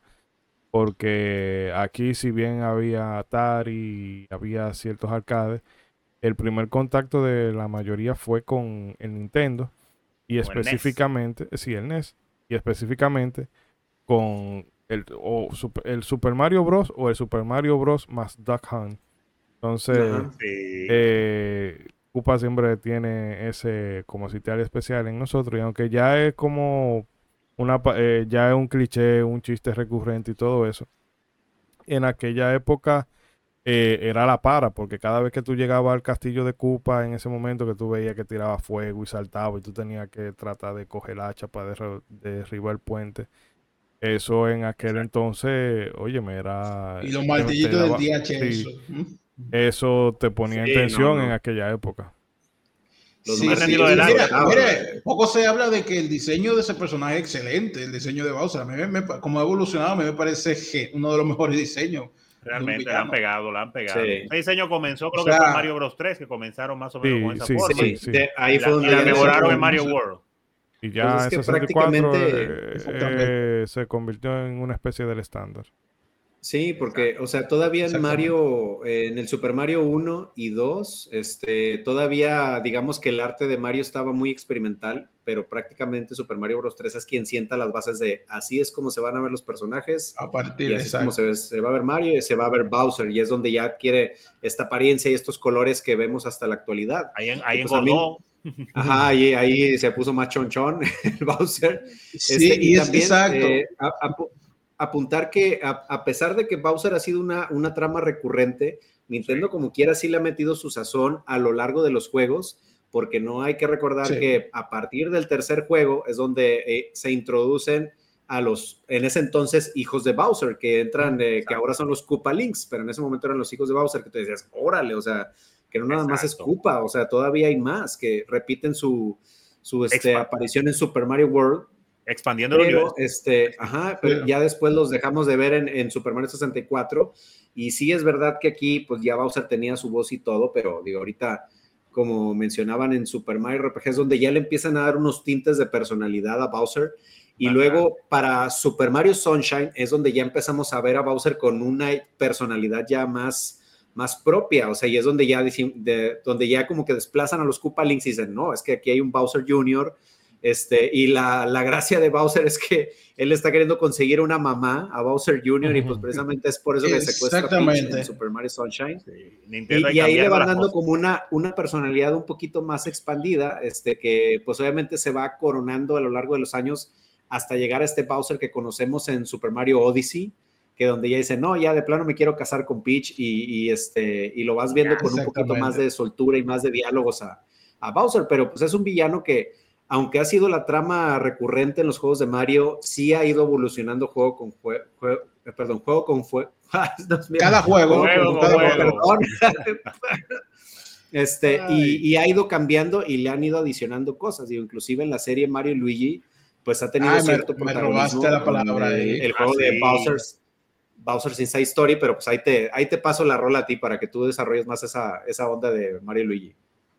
Yo iba a decir precisamente que aunque en Mario 64 se comienza como que a darle más esa icon, iconocidad, si es que se puede decir esa palabra, a Bowser, a mí yo le llego a, sentir más personalidad en Mario Luigi Superstar Saga, donde por primera vez eh, no son directamente, no es directamente enemigo de Mario y, y me pareció muy curiosa esa relación. Exacto o sea, ya en Mario RPG se vio esto, pero ya como después, ¿no? En un principio empezaron peleándose y eso, pero acá directamente no. Eh, y como se unen la personalidad que él tiene, como trata a Luigi, que me da mucha risa eso también, de, que Luigi, tú sabes que es este miedoso eso, y, que Luigi no se iba a unir en la aventura, Luigi se escapa y vos como que no, venga, usted, usted viene para acá, usted va con nosotros. A mí, mucha risa. Y como al final tú terminas medio peleando con él, pero no es porque él quiere, sino porque ya la bruja Gigi lo, lo tome eso. Pero ya de eso hablaremos en un podcast sí, más detallado. Eh, porque realmente, señores, hay que hacer el cortecito ahora. Vamos a parar, o sea, cortecito por la semana. Antes de cerrar, quiero enviarle un saludo muy afectuoso a algunos de los muchachos que, pasan por acá por, el chat en vivo o que nos oh, han dejado algún comentario. Eh, al amigo Masamune Prime, a Junior Polanco ah. de Juego Bania, que siempre está presente por ahí con los en el chat y también comenta los shorts y demás. Al amigo Ferseo Javier, a Gendo, que lo tuvimos la semana pasada, a el amigo Eco, a Luis, a, bueno, a Luis Rossi y Luis Gómez, eh, Gómez, perdón. Rossi Gómez, que no sé qué me salió eso. Eh, y al amigo Diego Alcón que nos dejó un comentario por ahí por ebooks, le mandamos un saludo. Y a Yuna Jet, pero es que a Yuna, Yuna, yo te veo a ti todos los días. Dame, dame banda, por favor. Por favor, Yuna. El, el tío Mega Mixtape ahí también se reporta en el chat de vivo. Claro. Y a todos, eh, verdad, son los que tengo presente ahora, pero en general a todo el mundo. Sí, que no, nos siga por las distintas vías. De verdad que, también de repente se, se reporta en el, el, como que quién es la verdadera voz de modo 7.mx, bro. Como que quién. Cuando me, cuando me derrotas a mí sale Avi con tres rayos de vida, bro. y, como lo, y como lo oye, en, Final Cuando estás a punto de derrotarme, llega Avi con, con, el, con el puño del, del dios del que do you want power? power? tres barras en azul, que entonces tú tienes que ponerla en verde, después en amarillo y después que la puede bajar. Después que comienza a vaciarse. Ay, Dios Pero bueno, señores, nada, eh, una palabrita de despedida ya, para no, vamos a hacerlo breve. Claro, pues, claro, un abrazo a todos y nos vemos la próxima semana. Entonces, espérenos con la segunda parte de este programa. A la misma hora. Aquí, hacemos corte, pero pues este mismo canal. hay más contenido y más villanos en con 7. Así con las mismas moscas y los mismos moscos. Sí, hay unas cuantas moscas hoy aquí molestando. Allá, también, porque aquí yo tengo una también. No, no, aquí es lo que está el calor expuñendo. Pero bueno, señores, ya saben, hagan bien y no miren a quién. Nos estaremos viendo la próxima semana. Muchas gracias y bienvenidos de nuevos amigos a esta segunda parte de nuestros villanos favoritos. Rápidamente vamos a ponernos en faena le digo? Esto, gracias a la magia de la edición, para usted ha pasado mucho tiempo, pero nosotros estamos como interestelares. Esta maniobra nos va a costar siete días. sí. Pero bueno, Ronzo, vamos entonces a empezar fuerte con algo bien pico, sabrosote.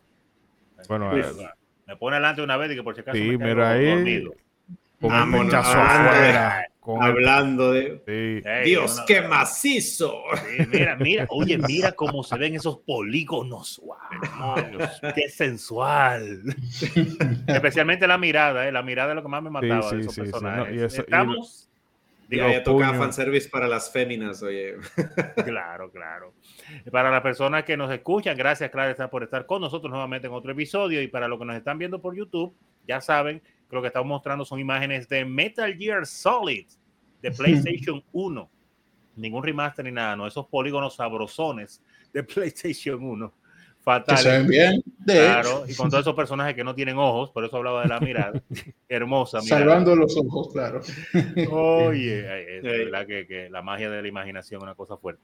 Uno le ayudaba mucho con la imaginación. Pero eh, lo traigo porque, como saben, saben ustedes, estamos hablando de esta segunda parte del episodio de villanos memorables.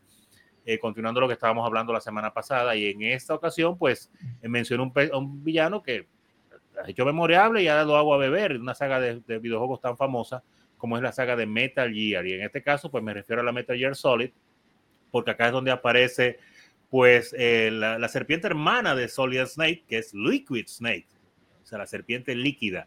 Este oh. villano que durante este juego y para no entrar en demasiados detalles, eh, sin uno darse cuenta, te acompaña durante gran parte del juego, tanto tú viéndolo de lejos, como sin tú darte cuenta, eh, hablándote por la radio, disfrazado de otra persona, que tú obviamente no lo sabes.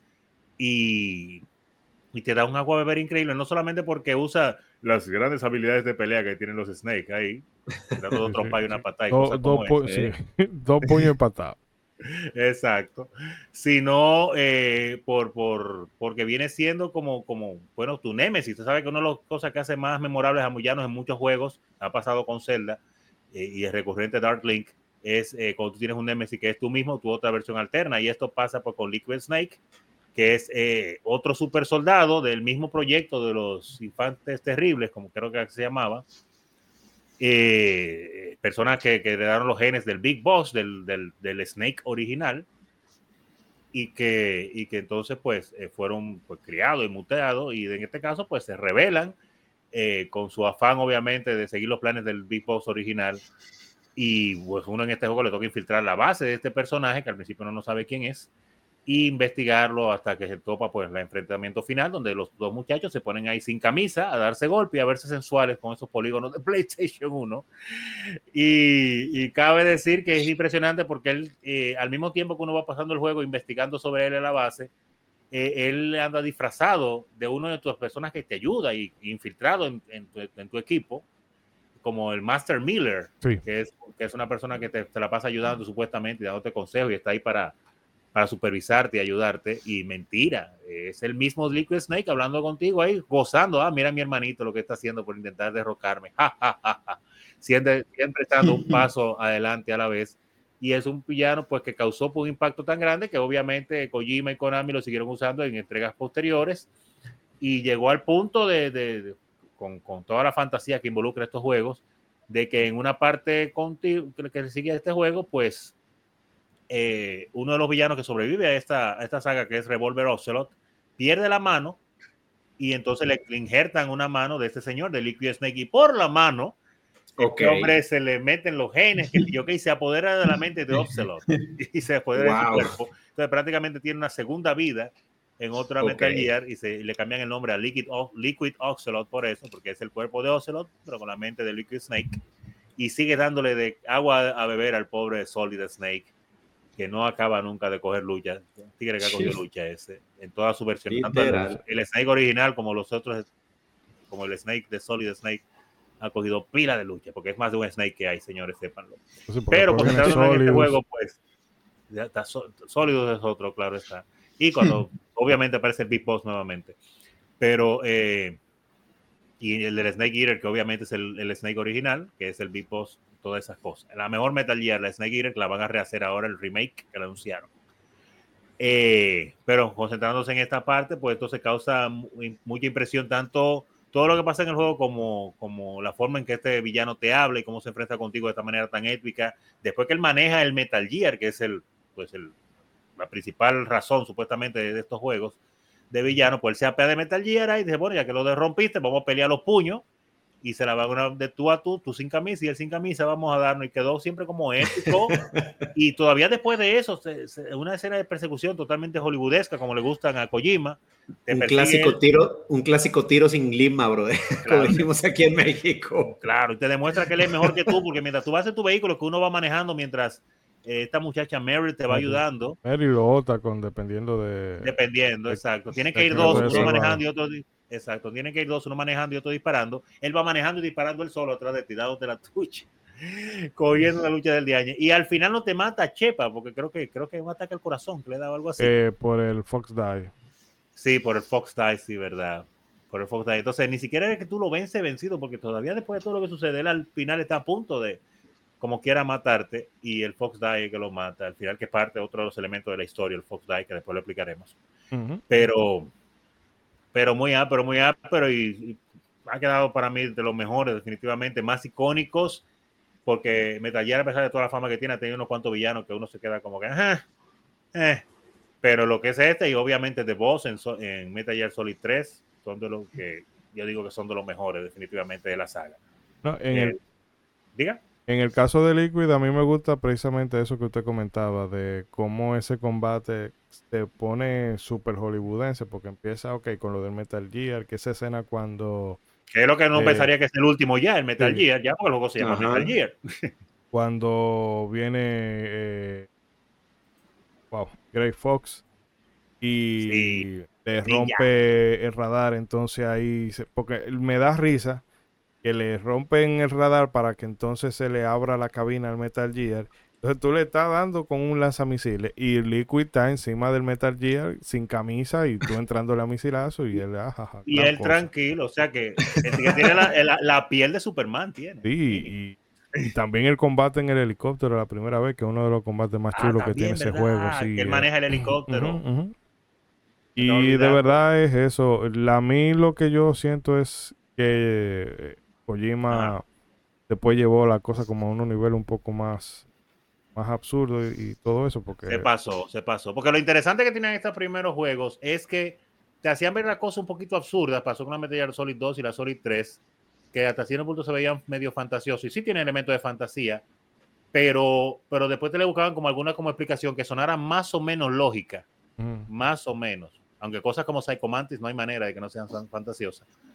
Pero le buscaban como cierta explicación mística o, racional. Pero después, después de ahí se volvieron una cosa. No, sí, no, porque y ni siquiera es, porque está bien, es un videojuego, no hay que olvidarse de eso, pero que llegó un punto en que ya tú te dabas cuenta de que él no le estaba poniendo mucha cabeza, sino, ah, no importa, eh, eso es ridículo, pero ponlo ahí porque ya ellos lo van a tener que aceptar porque es un videojuego. No hay maná.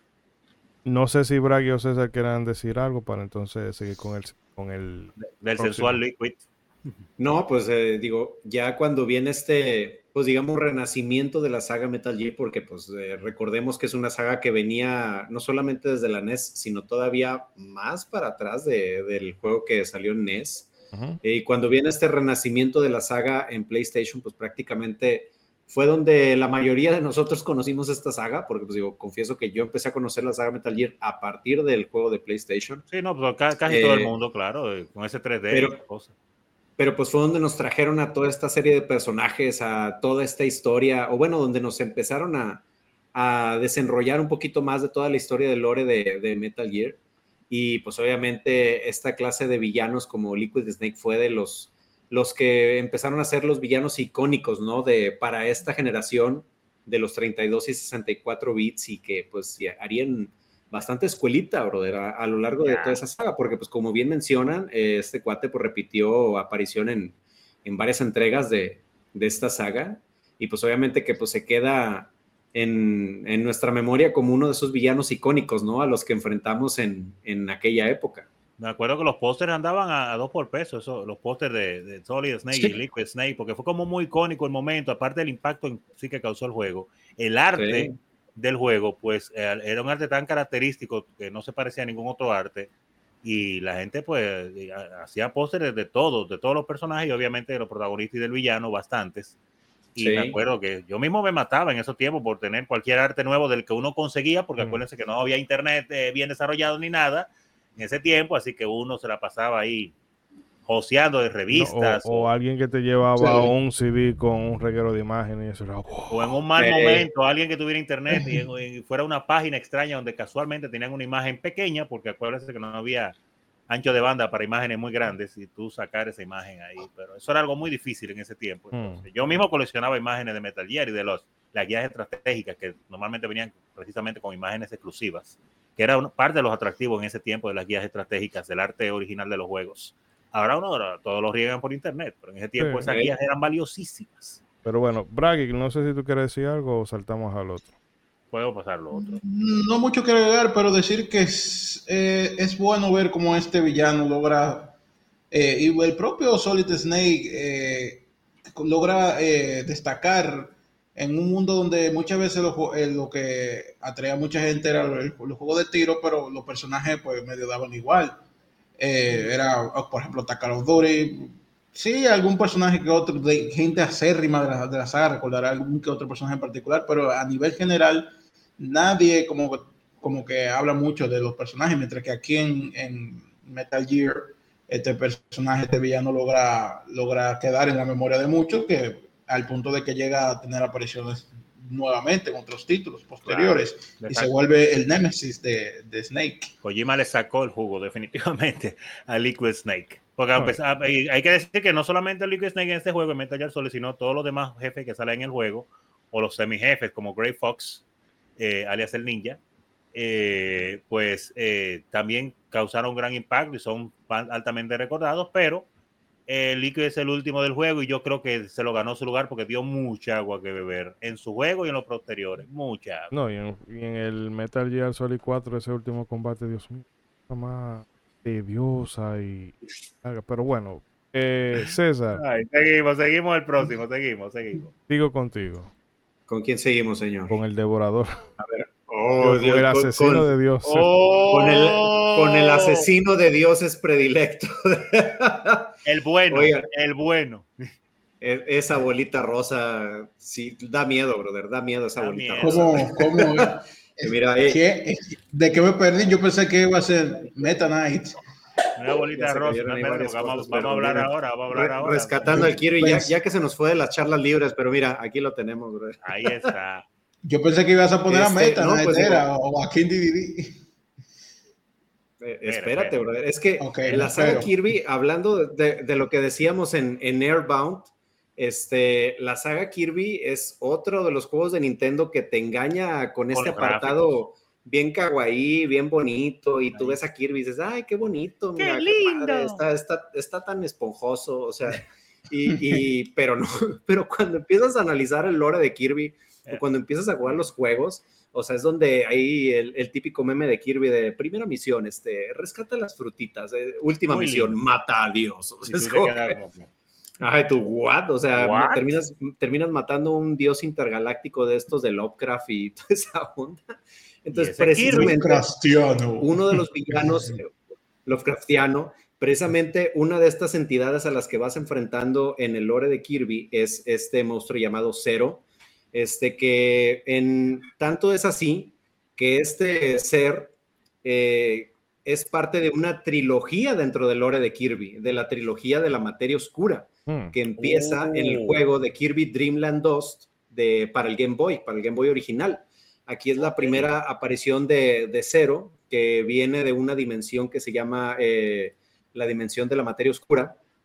Y pues obviamente no es como que se sabe sus motivos tan reales, pero en sí el motivo principal es que él quiere esparcir toda esta materia oscura eh, dentro de este otro universo, del universo donde vive Kirby en, en Popstar, y pues así formar el, el, mundo oscuro o el Dark World este, y dominarlo todo, ¿no? Entonces empieza esta trilogía de la materia oscura en Kirby Dreamland 2, que es donde lo enfrentas primero y, este, donde lo, lo derrotas. Y este enemigo, este, te digo que vas este, ahí como que en todos los mundos así bien, bien tiernos de Kirby, pero luego te vas enfrentando a esta, este como que especie de ojo humanoide que eh, dentro del lore de Kirby pues viene siendo uno de los eh, enemigos más fuertes porque la única manera en que puedes derrotar este, a este enemigo es con un objeto o con un poder especial, o sea, es decir, con ninguna de las habilidades de Kirby, que con las habilidades de Kirby puedes enfrentar a grandes enemigos como como Marx, como Meta Knight, inclusive como Anova de, de Kirby Superstar, pero este enemigo no, carnal. Con este enemigo necesitas o un arma eh, mágica o estar acompañado de un ser eh, que esté como que completamente lleno de energía positiva y es la única manera en que puedes derrotar a, a Zero, Este, Algo tipo Kirby dice,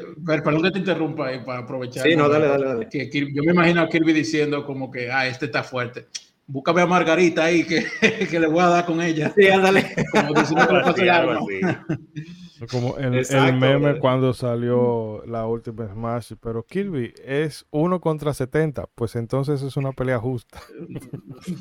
Ándale. No hay problema, así está bien. O, o hablando de, de, pásame el arma, está este, ahorita que Shidori hace unos días me pasó este, este meme del video del príncipe del rap, de cuando está el tío Phil jugando al billar, rescatando a, a, Will. Ah, sí, sí, eso me algo así Jeffrey, estaba Jeffrey, Jeffrey, pásame a Lucille. Así quiero de a ver, pásame el cetro del amor. Vamos ahora, te puso serio. Oye, que, eh, precisamente ya en el segundo juego donde lo enfrentas, en Kirby Dreamland 3, vuelve a aparecer este cero como la materia oscura que va invadiendo todo Popstar, inclusive eh, digamos que se posesiona de la mente de muchos ex villanos de Kirby y los vuelve a ser malos. Este, oh. al punto de que tiene el poder de, inclusive cuando enfrentas al rey de DD, posesionado de, de, la Dark Matter o de Zero, este es capaz inclusive de deformar su cuerpo, porque cuando estás enfrentando a DDD, él, su estómago como que se abre y sale como un ojo negro aquí. Sí, oh my God. Son de los primeros tintes que tú dices, oye, como que está fuerte, ¿por qué están ¿eh? pasando, ¿por qué están pasando esas cosas Yo recuerdo en eso. En Kirby. Me faltó mucho, eh, de en chiquito Kirby, eso. En Kirby, What? ¿Qué le pasa a la panza? En Kirby Dreamland 3.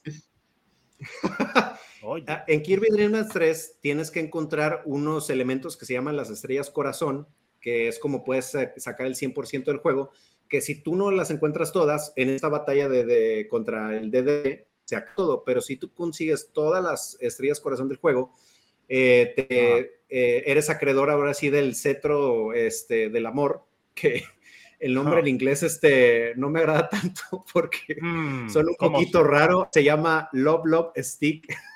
Mm, te, gusta, te, gusta, el stick del amor, ¿eh? Mm.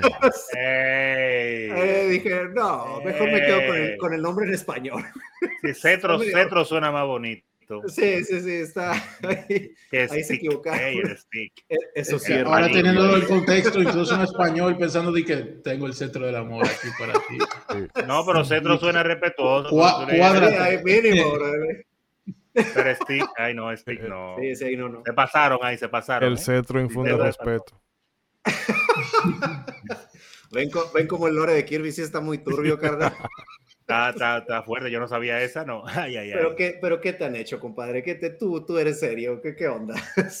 No, y total, ya, ya con, con, este poder es con el que accedes a enfrentarte a Cero y lo logras eh, enfrentar, que son las imágenes que los que nos están viendo en YouTube eh, pueden ver, pero para los que nos están escuchando, eh, te enfrentas a como este ojo gigante blanco que de primero este, se pone medio raro porque de primero te, te arroja como unos mini ceros eh, que, que, te persiguen, pero después, este, ya cuando lo vas derrotando, él de ese ojo se le arranca otro ojo rojo que con lo que te ataca es como con sangre, brother. O sea, te, te va, lo que te, lo que te arroja son como bolas de sangre ¿Es Castlevania o Kirby? ¿Cómo es? Sí, sí, sí, o sea, y, ahí es cuando lo derrotas y tú crees que lo matas, pero en el último juego de esta trilogía de la materia oscura, que es Kirby 64 de Crystal Charms, que fue el, juego con el que Kirby estuvo en, oh. en, el Nintendo 64, aquí es donde reaparece, pero como 02, que sería como la reencarnación de este, de este ser, y aquí se pone más densa la cosa, brother, porque él regresa de la materia oscura, pero ahora porque quiere robarse el, poder de este cristal del, planeta de las hadas, que es como que el único elemento que en realidad lo puede repeler para él poder salir de la, del mundo de la materia oscura. Y por eso es que el hada eh, que tú tienes que ayudar en, Crystal Charms lo divide, pues para que él no obtenga el poder del cristal eh, en completo. Pero luego, total, ya cuando obtienes todos los cristales en el juego y te logras enfrentar a CO2, acá es donde vuelve con una forma que parece un arcángel igual de esos de, Evangelion, brother, y tú dices, oye... Mira, yo no llegué a acabar ese juego en ese tiempo. ¿a, qué horas este juego se puso tan denso? Que, oye, también ese juego tiene ahí otra cosa media densa de leyenda urbana, de el planeta este que se asemeja a una tierra, a un planeta tierra devastado, que, mm. que está lleno ya de, de robots y donde la inteligencia artificial este, dominó el planeta y ahora está todo devastado. La hizo ChatGPT. Exacto. Pero volviendo al punto acá, igual te vuelves a enfrentar a este ser que solo puedes derrotar con el poder de, del cristal, porque con ninguna otra arma lo puedes este, derrotar. Y, aquí es donde por fin eh, derrotas a, a 0-2, pero te digo, eh, en un juego que empieza tan kawaii, tan tierno, de repente te sale este enemigo final como con forma de arcángel, que inclusive trae una aereo, a, aerola de, como de arcángel y unas alas así muy, raras. Hmm. Este, entonces, como, que es estos, estos enemigos de la saga Kirby que empezaron antes de que llegaran todos estos monos de los juegos actuales que parecen dioses Lovecraftianos. Primero estuvo Cero, brother, que fue este enemigo que te impactó y, e inclusive sus temas, el tema de, de música que tiene en el primer enfrentamiento en Kirby Dreamland 3 está muy, muy bueno ese tema musical. Es, es un tema muy épico y muy de acción.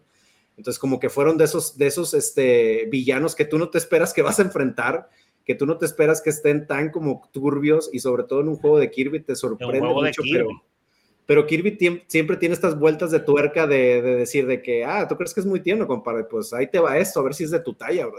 No, Sakurai tiene, tiene problemas. Sí, Sakurai tiene ahí algo muy turbio, bro.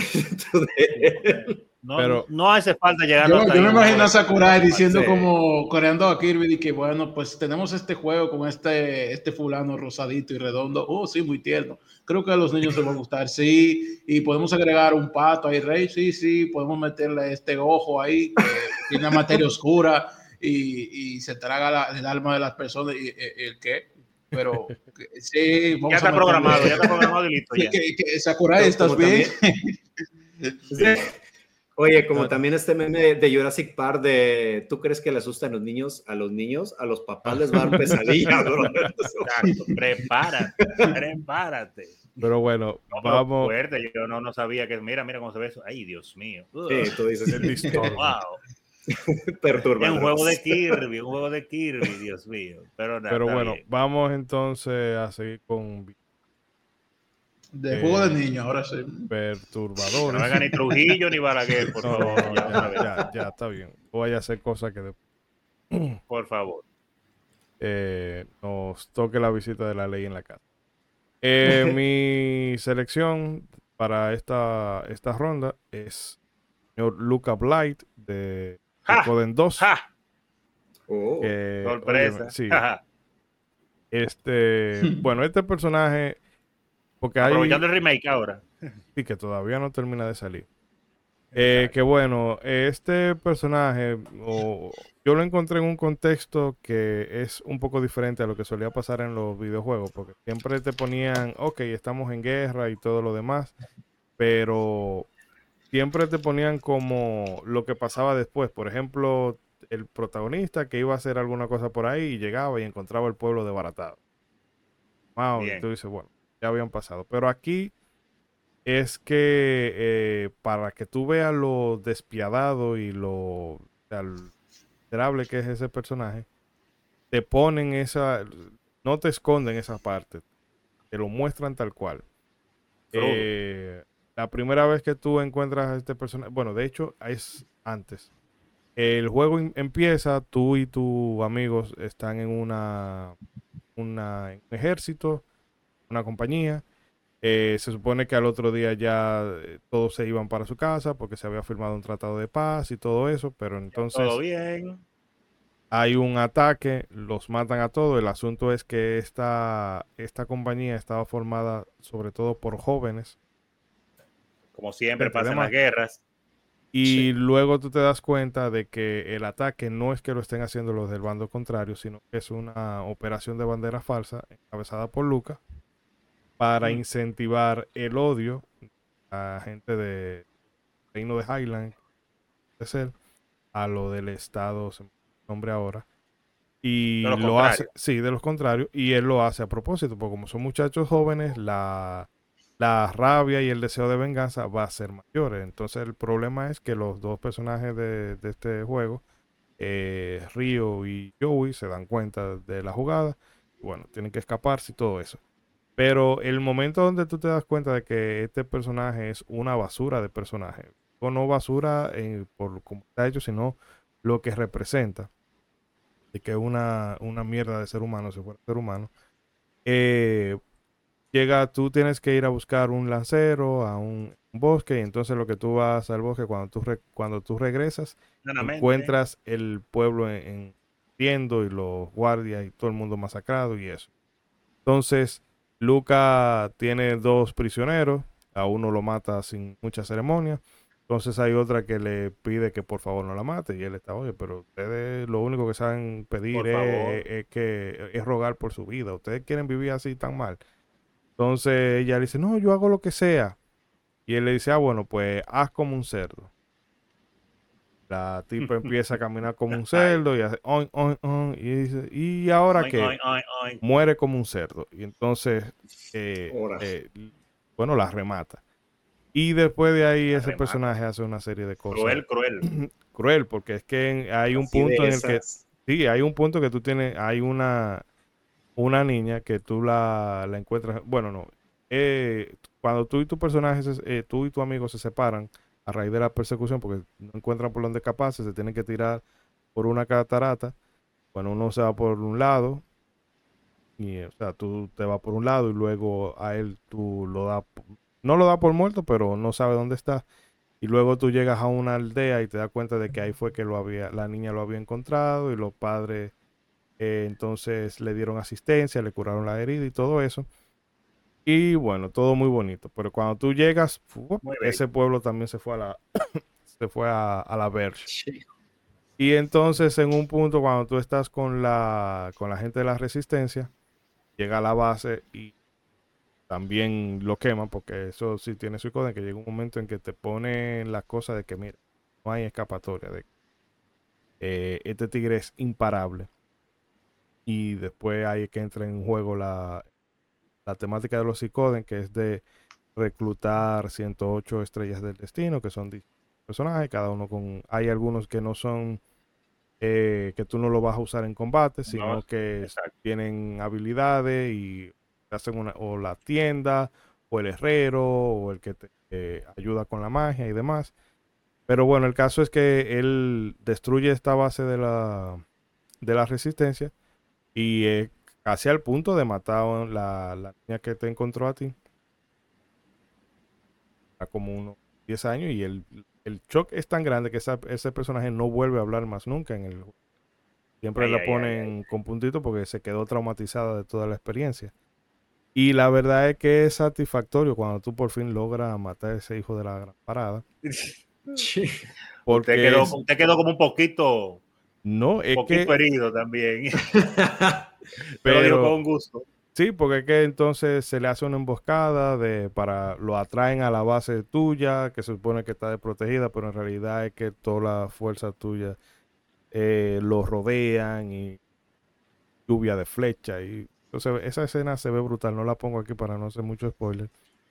Pero, lo grande, o sea, digo spoiler visual, porque igual ya, como en el otro programa, vienen los spoilers. Pero es que cuando tú logras acabar con él, me gusta esa frase que él dice de que te necesitaron cientos para acabar conmigo, pero yo los maté por miles. El desgraciado hasta el final. Entonces, eh, el, sí, y lo más grande del caso es que realmente él es el villano, pero en la mitad del juego, porque después de eso todavía sigue. Ni siquiera el villano principal. Sí. No. y qué te digo, o sea, uno le coge odio a ese personaje, pero es por lo bien escrito que está. Eh, que Cuando quizás... quieran hacer otra, una continuación, nada más tienen que revivirlo con alguna magia rara. Y y ya tiene toda la razón del mundo para hacer otro juego. No, pero ya sí, Suicoden está muerta y sepultada. No, no, un decir, un decir. Te sabe que Konami, con Konami no hay vida. Sí, sí. No, un pachinko. Lo pueden, lo, pueden revivir, lo pueden revivir por un pachinko. Recuerda que aún puede sacar un pachinko o un gimnasio, brother. De, sí. un gimnasio de Luca Ponte mamadote como Luca Blight. Ejercita tus bíceps con Suicoden. Para que abuse de todo lo demás azaroso. No, pero como bien menciona Ishidori, o sea, esa es la maestría de los villanos. O sea, cuando te caen gordos, cuando los odias, cuando los repudias, ahí es donde tú dices, este villano está muy bien escrito y ahí es donde te hizo bien su trabajo. Aplaudes, bro. Y dices, no, no, bro, te, te, llevas las palmas porque sí, sí me caíste bien mal. Te maté, salí de ti, azaroso, desgraciado, me tienes alto. Eso, cuando Luca muere, más o menos lo, la misma sensación que te da cuando murió Joffrey en, Juego, de, Tronos, sí. Todo el mundo lo celebró. Oh, nadie dijo que no cuando Joffrey murió y, nunca nadie se quejó de Luca. Uh, ya, chique, satisfacción.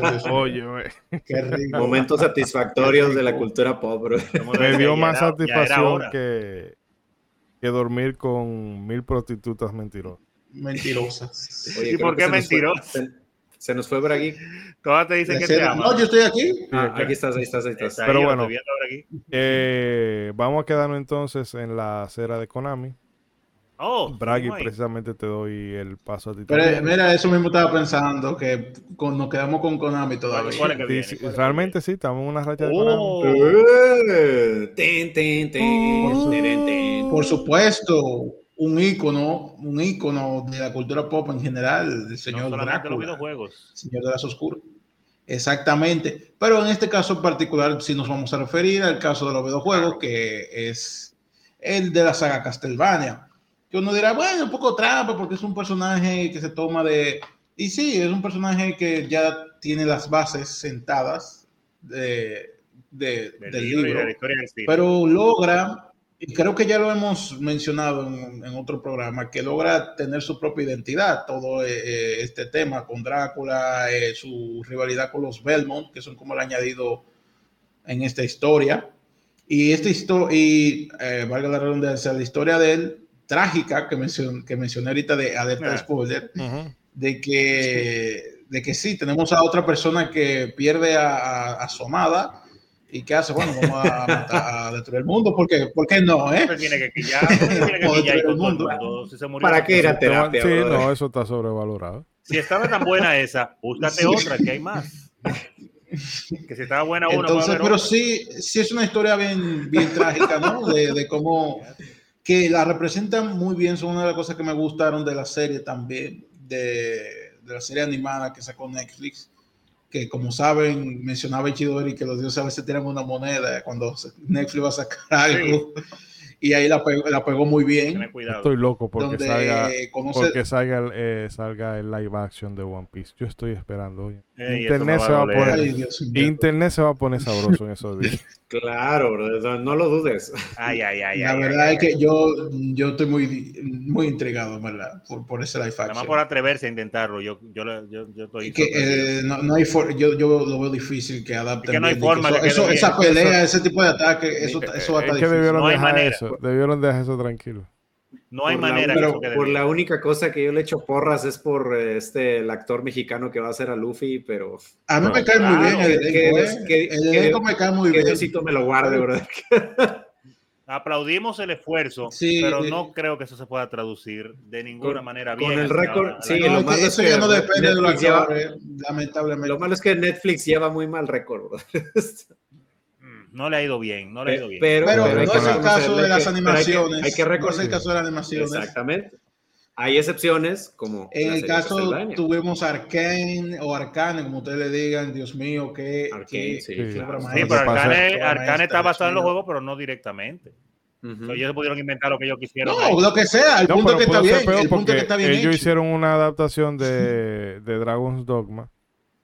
Y ah, hicieron, y fue una cosa horrenda porque no, no toma, o sea, toma cosas, eh, conceptos y demás del juego, pero no lo toca directamente y quedó una olvidable totalmente.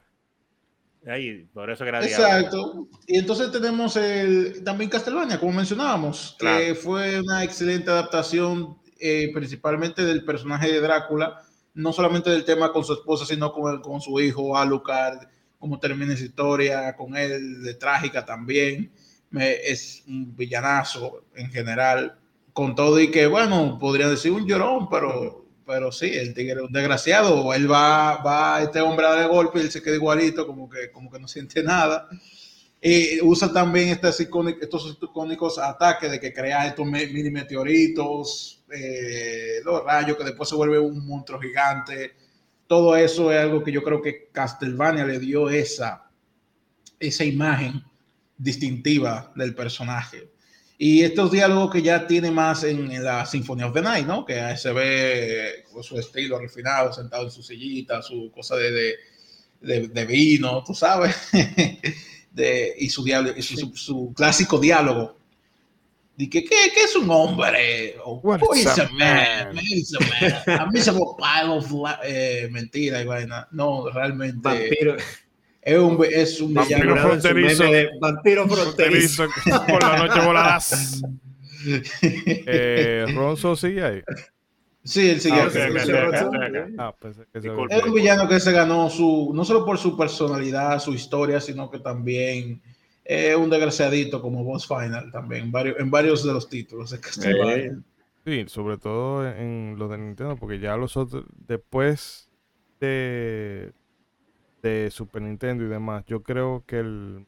Bueno, no he jugado la Round of Blood, pero creo que uno de los Drácula más retadores fueron el del eh, Circle of the Moon. Y creo que también el de Portrait of Ruin era también. Ese me dio mucha agua, bebé. Es que, a ver, el Circle of the Moon en general de, los tres Castlevania de Game Boy es el más difícil. es el no, más uno de los más. Yo creo que después de lo de NES es eh, uno de los más difíciles ya con esa, vuelta a los a Metroidvania le daba mucha eh, facilidad para explotar, pero en esta Círculos de Moon, que yo creo que por eso fue una de las cosas por las que la sacaron del canon, es porque era como una cosa muy, muy distinta, la, o no muy distinta, pero tenía un sabor muy diferente al resto de los Metro. Porque ahí sí, tú tenías que, no era simple y llanamente, ah, que conseguí un upgrade y ahora voy de abuso. Es que tú tenías que jugar en base a habilidad. Sí. Y hablando de eso, sí, la batalla, no la mencioné, la batalla clásica, la primera con él en el primer Castlevania, que a día de hoy yo no me lo pude creer que me lo pasé en ese entonces, de tan difícil que era, pero Dios mío, ese Drácula, esa cancioncita de pam, parararán, parararán no se me sale de la cabeza, no se me sale porque duré el día entero matando al desgraciado ese. Hmm. El día entero. Y cuando se volvió, y cuando se volvió, cuando se volvió entonces esta vaina gigante, dije, ah, pues bueno, ahora es que falta entonces pelear con este hombre. Después que tú le muestras la cabeza. No, esa, esa peleita oh. sí tuvo incómoda. No, ya, ya se, ya se vio igual. ya se vio, se vio. y creo que ya podemos darle paso. Eh, algo que agregar. Eso fue, fue, sin querer queriendo. Spoiler alert en el mismo programa. Eh, nada, ya que lo tenemos aquí, entonces, el Trumpetman. Spoiler ah, que se hicieron canon de golpe, bro. Sí, Pan, ahí está.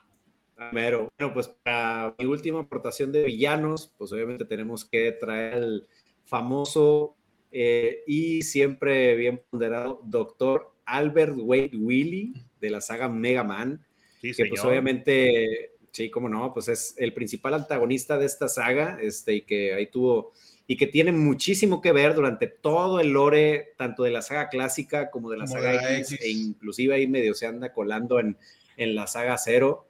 Este, pero pues es un personaje que nunca dejó de estar como que en la columna vertebral de, de esta, de esta saga de Mega Man, que pues obviamente ahí en, en sus orígenes comienza, o bueno, en su base, este, ahí comentan que está, pues obviamente, basado en la apariencia de Albert Einstein, que es donde tiene esta apariencia del cabello alborotado, su bigote, este, y, eh, y pues por, por, el otro lado, Thomas Light que es la contraparte o el creador de Mega Man, está basado en, Thomas Alva Edison. Este, en, estos dos están basados estos, eh, mm. estos personajes de la saga Mega Man. Pues, ¿Habrá querido decir algo el creador del, villano Willy con eso? ¿Habrá querido decir algo? no sé. Bueno, algo, algo, brother. algo, Yo pensaba así. Más. Y pues ellos comienzan ellos comienzan siendo amigos, este, porque ellos son los creadores de toda esta robótica o de todo este avance de la robótica en la saga de Mega Man, pero este, quien principalmente se lleva todos los lores y todos los, premios y las celebraciones por este lado es del Dr. Light, y pues ahí es donde Willy empieza a tener como que este recelo de quedarse como el segundón de Light y que no es reconocido, entonces es donde pues por envidia abandona a Light y pues se recluye y se exilia de la humanidad y en este exilio de la humanidad es donde se empieza a, tener esta, pues estos malos pensamientos de que el mundo no lo merece y que de que él debería ser reconocido. Y pues es ahí donde para la primera saga de Mega Man, que es donde comienzan los juegos, porque luego hay un lore más antiguo en el juego que acaba de salir, en Mega Man 11, que es donde él inventa este, el, Double Engine. que los muestran jovencitos a los dos, por cierto. Ajá, Sí, ahí, ahí muestran, los muestran a los doctores jóvenes, pero eh, empezando en la saga Mega Man ahí, él primero secuestra o se roba unos robots este, industriales del Dr. Like y lo reprograma para pues atacar la ciudad, que ahí es donde cada, cada que diferencian la saga X con la saga de Mega Man, de que dicen, no, es que Sigma sí era un villanazo porque ah. era un genocida y todo eso, y, y Will era como más cómico, y yo digo, a ver, compadre, o sea, en las escenas de introducción de Mega Man X, si ves esa ciudad llena de explosiones y que todo está ahí este, quemándose, no son juegos pirotécnicos, carnal, este señor está bombardeando la ciudad y también causando un genocidio, brother. Dime dónde está lo cómico en eso, bro. O sea, este señor también era, tremendo y tenía lo suyo, o sea, eh, que primero secuestra estos robots para, para, este, para llevarlos en contra de Mega Man y es donde el Doctor Light tiene que convertir a, Rock, que en ese momento es un robot eh, doméstico, este, en Mega Man o en Rockman en japonés para enfrentar a, Dr. Willy. Este, y pues después Dr. Willy, con el paso del tiempo y de los juegos, pues va haciendo más fechorías, eh, que a partir del segundo juego es donde en el lore se dice que pues se encuentra Protoman, este lo repara y es donde ya empieza a conocer más de la tecnología del Dr. Willy, es donde ya crea sus propios robots o los Robot Masters. Este, y pues por ejemplo en en la tercera entrega vuelve a traicionar al Dr. Willy fingiendo que se vuelve bueno, pero secuestra al, Dr. Light. al Dr. Light, perdón, este, y secuestra a la gran creación del Dr. Light, que es el robot Gamma. En el 4, este, secuestra a la hija del Dr. Cossack, o sea, esta Kalinka, y obliga al Dr. Cossack a crear a los Robot Masters de ese juego. Este, para el 5 ya el vato se deja de cosas y secuestra directamente al, al Dr. Light culpando a Protoman, que pues para ese momento ya era, ya era bueno, porque desde el 4 que traiciona a Protoman a Dr. Willy. Este, ya y para el, lo bueno.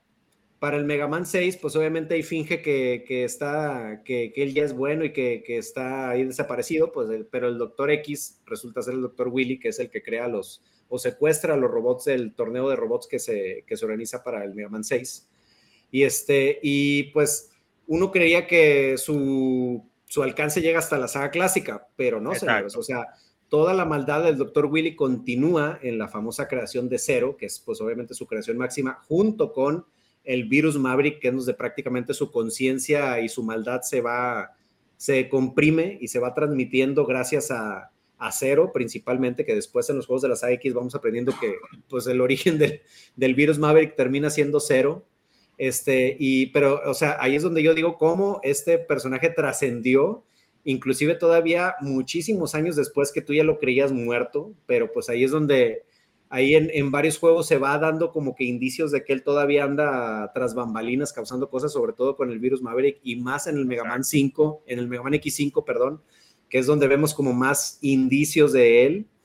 Y pues si tomamos a Zero como responsable del virus Maverick, pues todavía si lo llevamos a la saga de Mega Man 0, pues la maldad de Dr. Willy todavía. sigue continuando afectando al mundo y que es en, en esta saga de Mega Man 0, digamos que es donde pues logra más o menos su cometido, porque pues nombrando las guerras élficas sin entrar en un rollote como la vez pasada. Sí, lo hizo, el hombre lo hizo. Así es, lo hice de nuevo, pero es donde mucha de la población mundial es destruida, entonces pues prácticamente muchos de los planes del doctor Willy se llegan a cumplir de alguna forma u otra. Entonces es donde pues es, es un villanazo que te digo que de tierno y cómico pues no tiene mucho, brother. O sea, es, no. es un... O sea, es, es, pero no tierno. Ajá, pero es un científico loco, egoísta, que pues lo único que quiere es este, que, que se siente indigno de la humanidad a tal punto de que quiere destruirla y derrotar a, a la creación máxima de su, de su némesis, que es el Doctor Light, que pues viene siendo Mega Man. O sea, todo con el fin de de demostrar que él es el verdadero este, científico eh, más famoso del mundo. Hmm. No, la verdad es que Willy Wiley es una de las cosas más icónicas de esa época. Es. Sí. Y es un. También empezó un poco esa tradición de los villanos que los reutilizan hasta la saciedad, para lo bueno y para lo malo. Pero de verdad es que Hasta en la 11 lo sí, Pero la verdad es que eh, sigue siendo uno de los grandes ciclos. Ojalá y que se animen. Yo creo que la están trabajando con la 12 porque la 11 fue bastante vendió bastante bien dentro me encantó, ya, encantó la, 12, la 11 a mí me encantó. Ya es el juego más vendido de la saga, bro, superando a Mega Man 2, que era el récord insuperable de toda la saga de Mega Man. Pero ya, ya, ya, vendió más. Mira, hablar de otra cosa, de otra faceta de, de, Willy o del doctor Willy, no solamente Lore, sino que en términos de en el juego es un desgraciado el tipo. Al menos para mí, el boss más difícil, final, final boss que he tenido no fue Sigma, bueno, hay un Sigma ahí injustísimo en creo que la X5, eh, pero no, no vayamos ahí. Eh, pero el de la Mega Man 7 de Super Nintendo. apenas te iba a decir ese. Dios no. mío, qué difícil ese Yo tuve pesadillas con ese Willy, con el del Mega Man 7. yo, no, yo nunca pasé tanta lucha en una Mega Man con un boss como ese. Nunca. y es que no había, su la debilidad de él no era realmente una debilidad, era, era lo que le hacía daño, pero no es que le hacía de que, la, que, te facilitaba el camino. No, era la única arma que podías medio dirigir para darle esta, esta arma del, del hielo, brother. Pero, pero, este rayo que saca precisamente la Mega Man 7, que son como cuatro rayos que te van siguiendo, el que los esquiva, brother, mira, es un dios del Mega Man, brother, verdad. Tiene el reflejo divino. Y tiene los ojos chiquitos, seguro. Ah, yo, yo sé que él siempre sube, él sube Spectrum o, Long Play tiene genes de sin daño y, y perfecto. Sí, él sube eso, no, eso ya todo, todos los videos de, Mega Man. Pero esos son gente loca, esa gente está, son peligrosas. Yo no me juntaría con ellos. oye, oye. Esos son Hikikomori, a mí nadie me diga nada. Pero bueno, qué, gran tema musical de ese, de ese enfrentamiento de Willy en Mega Man 7. También. Muy buenísimo. No, y el del castillo de Wiley en Megamando. Que no, un clásico, un clásico ese tema. Claro, cómo no. Siempre lo vamos a ver con su grafiquito. Con eso introducen a Mega Man Smash con esa canción. Ah. Exactamente. Sí, claro que sí. Ahí está. Y como bueno. tú mencionabas hace un rato, siempre se va a ver muy lindo con su grafiquito, porque obviamente ya lo clásico, la saga de Mega Man basadas en la saga clásica, es que se vean así medio graciosos algunos diseños, pero no es que el villano es bueno, como ya tú decías, ni es gracioso lo que hace, ni todo lo que causó a través de toda la saga de Mega Man. Todo por un chin de envidia al Dr. Light, increíble. Exacto. Si hubieran sabido, le dan el Oscar y ya y salimos del toma. Sí, ándale, ya, ya denle la medalla. Es un poco... Lo que sea que él quería. Es un poco como en, en, Dragon Ball, por ejemplo, la, la patrulla roja, que eran eh, o sea, el, jefe tenía un diseño muy cómico y habían este, creo que era como el Can Blue, no recuerdo que era como. Sí, Pero, a final de cuentas, sí, pero a final de cuentas eran una balsa de, bueno, estaban inspirados en, ya saben, el partido que estuvo en, el partido del que controló Alemania, sí, que controló Alemania por, cierto tiempo, 1938 adelante. En el del Minecraft. sí. Eh, si el del Minecraft, si jugaba Minecraft. Pero bueno, eh, vamos a seguir, señores. Eh, Ronzo, le doy el turno a usted. Permítame cargar. A ver, cargar eh, la pantalla. ¿Qué me tocaba a mí? Espere, ¿qué, qué? Pusieron de nuevo al, bueno, vamos a hablar entre, entre otras cosas. Ah, no, y ahora ya la tiene. Ah, ya, ya me acordé, si ya apareció, claro está, eh, sacando esto del baúl de los recuerdos ahí, bien de atrás, pero como personaje que causó un gran impacto también en mí en, esa época cuando uno jugó este juego. Eh, eh, estamos hablando de el personaje, el enemigo final, bueno, el enemigo durante todo el juego, claro está, y hasta el final, del, de este híbrido entre RPG y Survival Horror que fue Parasite Eve o Parasite Eve para PlayStation 1. Señor juegazo. Este fue un gran experimento que hizo Square Enix, que creo que no supo sacar el jugo por querer innovar después. Exacto, por no seguir haciéndolo así, porque si hubieran seguido haciéndolo así, tuvieran ya una, otra saga de, creo que, de ese híbrido de RPG y, y Super Horror que hubiera tenido un éxito más grande, pero se pusieron como con Star Fox y empezaron a experimentar con cada una de las eh, siguientes. Exactamente. Pero, claro está, en esta primera parte, pues eh, Parasite TV es un juego eh, con elementos RPG y survival horror, pero que se desarrolla supuestamente en unos tiempos actuales, de allá del año 1997, eh, y en el cual se trata de un virus, ahí, bueno, no de un virus realmente, aunque actúa como, como tal, de las mitocondrias que se encuentran en el, en el cuerpo humano y que se revelan a, modo de virus y con conciencia propia contra la humanidad y pues eh, en, en, el, en el organismos que se revelan de forma más pura y que toman conciencia y donde, inicia todo el problema es con la mitocondria Eve, que realmente es, eh, eh, es cuando la mitocondria se apoderan del cuerpo de una cantante famosa que se llama Melissa Pierce y, y se apodera de su cuerpo y en medio de un concierto empiezan a matar gente, a prender gente en candela, así autocombustión, gracias a la mitocondria y empiezan su, su reino de terror eh, por toda la ciudad. No sé si en qué ciudad es en el juego. En Nueva York. Creo que Nueva York sí el también. edificio Chrysler y también sí. el Central Park. Ahí. Ah, la ciudad donde caen todos los, villanos y, y Siempre está en Nueva York, exacto. Pues sí, entonces este personaje, pues primero me causó mucho impacto eh, eh, y creo que a muchas personas también, principalmente por el, el, enfoque, que es bueno cuando pasa eso con un villano. O sea, en algunos juegos esperan hasta el final para revelarte el villano y en este tú lo ves desde el principio, en los cinemas te sale y tú la ves, bueno, en esos tiempos que estaban muy de moda los cinemas display, full motion videos, eh, eh, mirándote, observándote con esa expresión como de, de no estoy mirando con maldad, sino como, como con, con, de insignificancia, como tú estás ahí, pero tú no eres nada, y, yo sigo en lo mío. Y, y, esa es la personalidad de Eva durante todo el juego de Eve, en que tú estás ahí, pero ella nunca te trata realmente como que tú eres un peligro para la, la meta que tiene eh, como, como organismo principal de las mitocondrias en, en general sino que tú te enfrentas con ella de diferente manera, pero su plan sigue hasta el final, igualito. Y desde el principio con esa matadera que uno se salva a Chepa, aunque al principio uno no sabe bien por qué, después uno se da cuenta que el protagonista también tiene lo suyo, ¿no? Cenes. Oh. Eh, pues ese personaje aparece saliendo por aquí por allá, va mutando en diferentes formas, creo que tiene como cinco transformaciones eh, durante todo el juego. Y tú vas viendo el avance de este enemigo y a pesar de todo lo que uno lucha y va matando diferentes monstruos, pues ella sigue avanzando su camino y primero te aparece normal en cuerpo de humana cuando se acaban de apoderar de ella, la, la, mentalidad de la mitocondria. luego ya cambia una forma de cuerpo y ya cuando comienza a flotar en el aire porque tiene unos poderes tipo mágicos ya, porque recordemos que estamos en un juego tipo RPG. Y después tú la ves embarazada y ya cuando tú comienzas a preocuparte, más, mutada todavía, ya el, pelo se le vuelve una cosa rarísima y los brazos tiene como cuatro brazos y cosas, y entonces tú la ves embarazada y tú dices, hay un problema. hay algo raro. Hay algo raro aquí. Se va a poner peor la cosa, se va a poner peor. Y tú intentas ganarle y como quiera se escapa más para adelante, otra vez embarazada la Eva, haciendo de la suya, ya ni siquiera se enfrenta a ti, ya te deja que tú la tires, y sí, sí, no importa. Y se va, porque ya lo, lo que no quiere que tú la molestes, que ya está en su embarazo.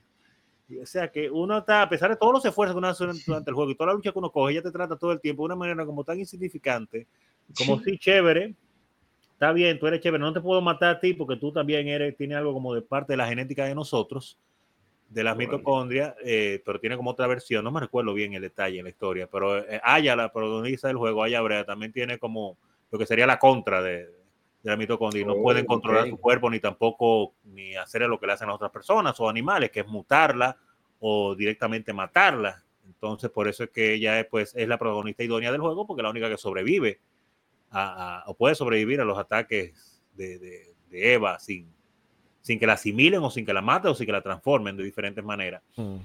Y, y, hasta el final, que prácticamente logra su objetivo, que dar a luz al, a la criatura perfecta de, de, de esos seres, y, y, uno logra matar y después tiene que fajarse con el hijito, que es bien okay. desgraciadito también, que es el desgraciadito, pero en realidad el juego entero es de ella, el hijito sale al final como una, lo que ella estaba tanto luchando por crear.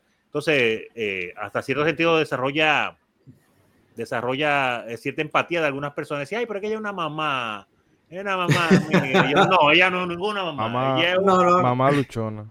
Exacto. La mamá luchona peligrosa porque ella lo que quiere acabar con todo el mundo. Así no se puede. Entonces, eh, a mí me causó mucho impacto en ese personaje, por eso siempre lo recuerdo.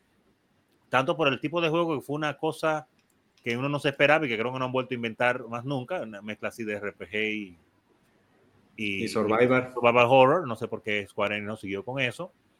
Y eh, por el, el, personaje en sí, que quedó como muy chévere, por esa forma que tenía, como decir, yo sé que tú y yo estamos conectadas, eh, yo, eh, ella y la protagonista, pero al mismo tiempo tú no eres en peligro para mí, así que haz lo que tú quieras. Yo sigo wow. en lo mío. Y el juego uno ve muchas horror, cosas horrorosas que suceden, y mucha gente muere y todas las cosas, pero al final, pues, cuando uno sale victorioso al fin, de, de, de, ir y de ganarle, uno se siente un alivio grandísimo y después ve que el hijo está vivo. Ay, pues le llegó a nacer, muchachito, anda la porra, espérate. hay que ganarle también al muchachito y otro problema.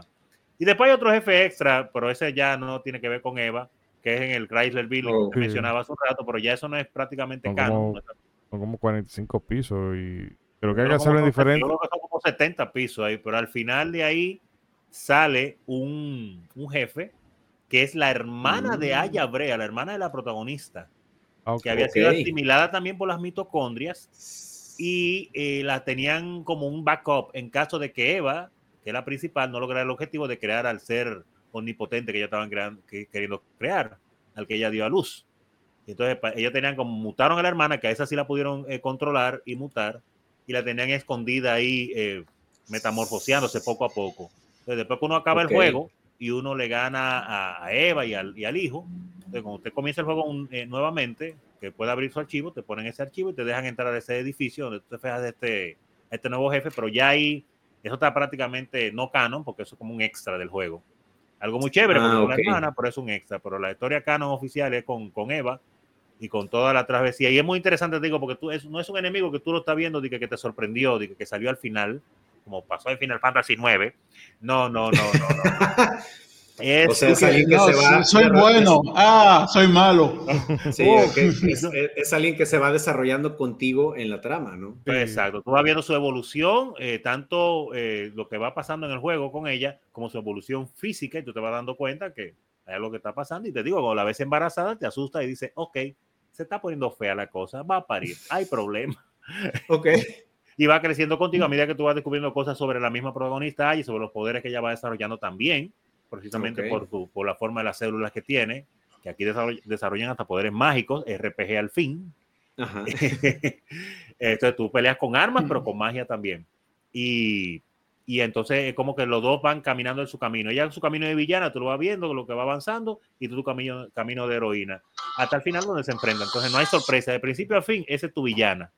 No hay sorpresa, no hay cosa, y con ella tiene que enfrentarte y darle la batalla, que de por sí es un poquito difícil, así que vale la pena el enfrentamiento. Y es un enfrentamiento que se siente hasta, hasta cierto punto personal, ya por todo lo que viven una con otra, porque no es un villano clásico que es un monstruo ahí sin mente o con, sin, sin, nada, ¿no? Ella está muy consciente de todo lo que está haciendo y de su objetivo final, dentro de su mentalidad extraña de lo que sea que ella se ha convertido ser con ese asunto de las mitocondrias. Entonces, fue muy satisfactorio para mí jugar ese juego. Eh, pienso que soportaría un remake si algún día le quisieran hacer y que Guarani siguiera haciendo ese tipo de híbrido de juego. O solo un remake, que le hagan un reboot para que se anule el 2. Para que se anule la parte 2 y la parte de la parte Especialmente el de PSP, el, el, Third Birthday, que es una cosa. Ese hay que hacer un programa un día, hablar de juegos que uno se queda como. secuelas que, que dejaron a uno como, what the fuck. Porque lo que son el Third pues Birthday y el Parasite 3 y lo que son el Dino Crisis 3, esos son dos juegos que uno se queda como, ¿y qué pasó? ¿Y qué fue? Pues para la segunda parte de secuelas decepcionantes, bro. Sí, totalmente, lo podemos meter esos dos. Son cosas que uno dice y se volvieron un disparate, pero el primero, Parasite 1, muy bueno. Es un juego muy sólido. Pero bueno, vamos. un gran villano, como, un gran villano. Como tú dices, o sea, son de esos juegos que en su momento le dieron una vuelta de tuerca a este género que empezaba a desarrollarse el survival horror y que añoramos tanto de esas épocas Parasite junto con Dino Crisis, que dices, híjole, ¿qué pasó ahí? O sea, ¿por qué no lo mm. siguieron? Este, pero pues digo, la verdad es que sí, el primer Parasite es súper icónico y hablando de cosas que envejecen bien, uno puede ver el, el, el, CGI de este primer intro y te puedes como que empezar a reír, pero para los que nos están viendo en YouTube y para los que nos están escuchando, donde empiezas a ver a la gente entrando en esta combustión espontánea, dices, ah, ah caray, o sea, Imagínense que uno está viendo esto en su preadolescencia en aquellos años y empiezas a ver a esta gente entrando en llamas por sí solos y dices, pero ¿qué está pasando, bro? Es, un, es un, inicio muy impactante del juego.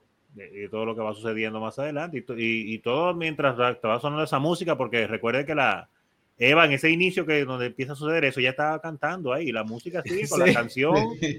una ópera totalmente, y la gente muriéndose, que prendiéndose en candela y muy bonito todo. Pero, holy shit. Bueno, pues el eh, pandemonio, dos cositas eh, puntualizando ya para ir cerrando y seguir con, con las dos cositas que quedan por acá todavía.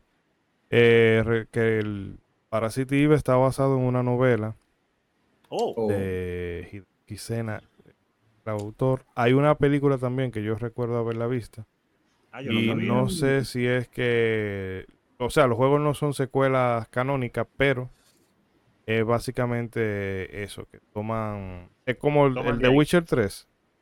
Eso no es mm. canon, pero ellos parten de, los eventos de, de los libros. De los libros. Y, voy a buscar eso, no sabía. Y lo, lo, otro era que, bueno, se me escapó, pero ya lo recuerdo ahora lo menciono, pero eso que decía César, de la esa intro, ah, que este juego se desarrolla en New York, porque originalmente uno de los planes que se tenía con Final Fantasy VII era de ambientarlo en Nueva York y tú vas a ser como una especie de detective, policía, no sé qué.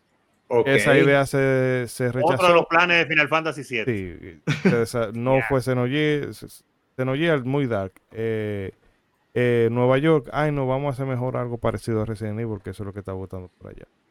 Mm, eh, bueno, Bragic. Ah, claro. no, vamos para que termine tu. Y este sería el último.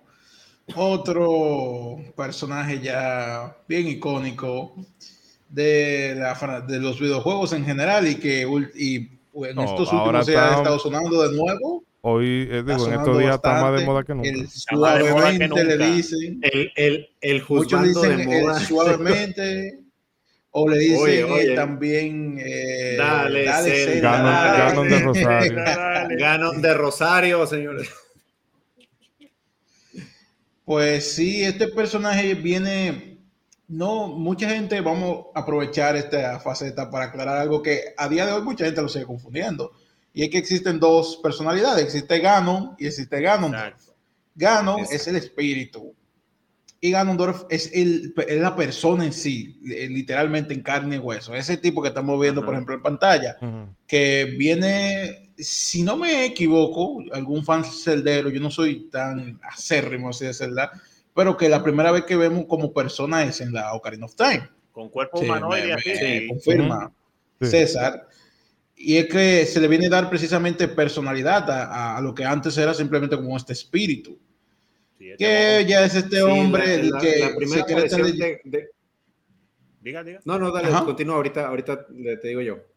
Que viene este concepto de los Gerudo, la raza Gerudo, que son de, son, todas son mujeres y cada 100 años sale un Gerudo macho, que es el que está destinado y tiene a mucho Y tiene mucho trabajo que hacer. tiene mucho trabajo que hacer. Con todas esas mujeres Gerudo.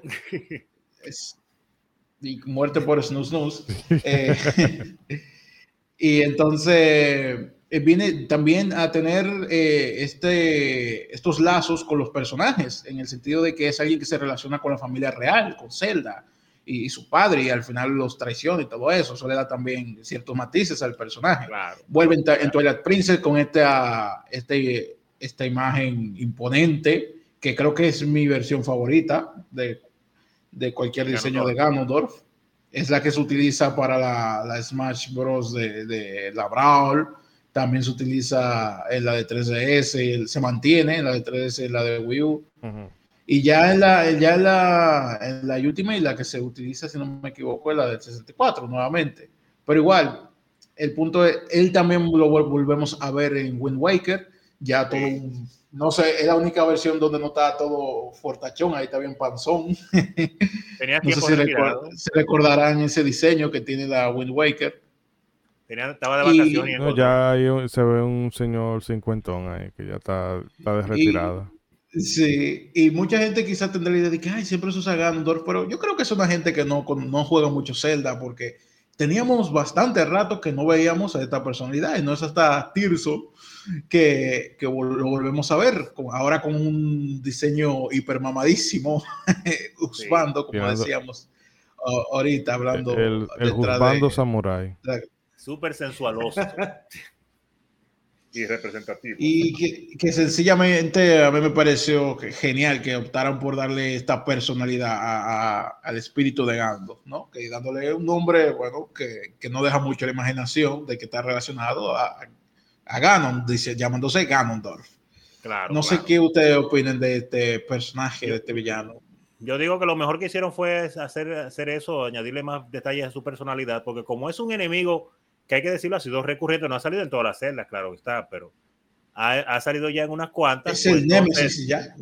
el Nemesis principal y que te lo pongan nuevamente y te lo, y te lo pongan sin personalidad sería una cosa tonta porque ya, eh, no todo el mundo, obviamente, porque hay nuevas generaciones, pero la gran mayoría de gente que juega estos juegos ya ha jugado aunque sea uno o dos juegos anteriores y ya lo conoce, aunque sea por cultura general, porque es muy famoso el personaje, aunque sea por jugar Smash Brothers. Entonces, tú no puedes agarrar y ponérmelo en un juego nuevo y decir como que, wow, oh, sorpresa, míralo ahí el nuevo. No, no, tienes que ya notarse que el tigre tiene un background y ponemos una historia en cuanto a personalidad que sea más profunda para que tú lo sientas como parte de lo que es, un personaje que ha ido creciendo con los años con su público, tanto uno jugando los juegos con el protagonista, que es Link, como con Ganondorf, que ha dado mucha agua a beber. Claro que creo que ha aparecido más veces como Ganon que como Ganondorf. Correcto.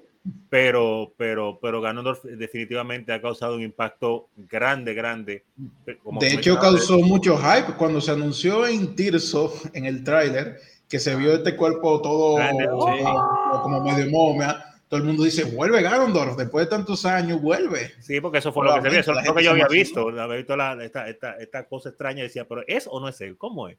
Ajá. Porque se ve todo decrépito. Sí, sí, hasta teorías se armaron de si ese es el cuerpo de, él, de la ocarina y que no sé qué. Yo no he pasado la Tears of the Kingdom, ¿no? Por eso salió en el trailer. No, nadie acabó la Tears of the Kingdom todavía, yo creo. Por lo menos no completa. No, no están haciendo mecas ahí. No, el, no, no, completo no lo han acabado todo estaba haciendo robots a los Power Rangers, ¿verdad? Ahorita. No, pero, el día que se estrenó ya habían canales de YouTube del Tigre que parece que no hicieron más nada con su vida después de eso.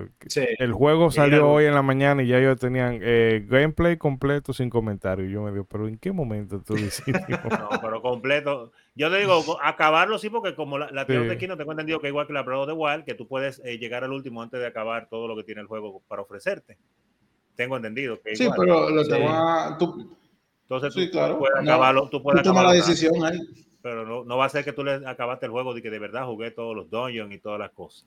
Pero, no, claro independientemente de eso, aportando, ah, que ahí aportando a, a, todo lo que menciona Bragic, o sea, eh, este enemigo de Ganon, que fue el que empezamos a ver en Zelda 1 y Zelda 2, este, que Zelda 2 está ahí como tras bambalinas, no, no está tan como el principal.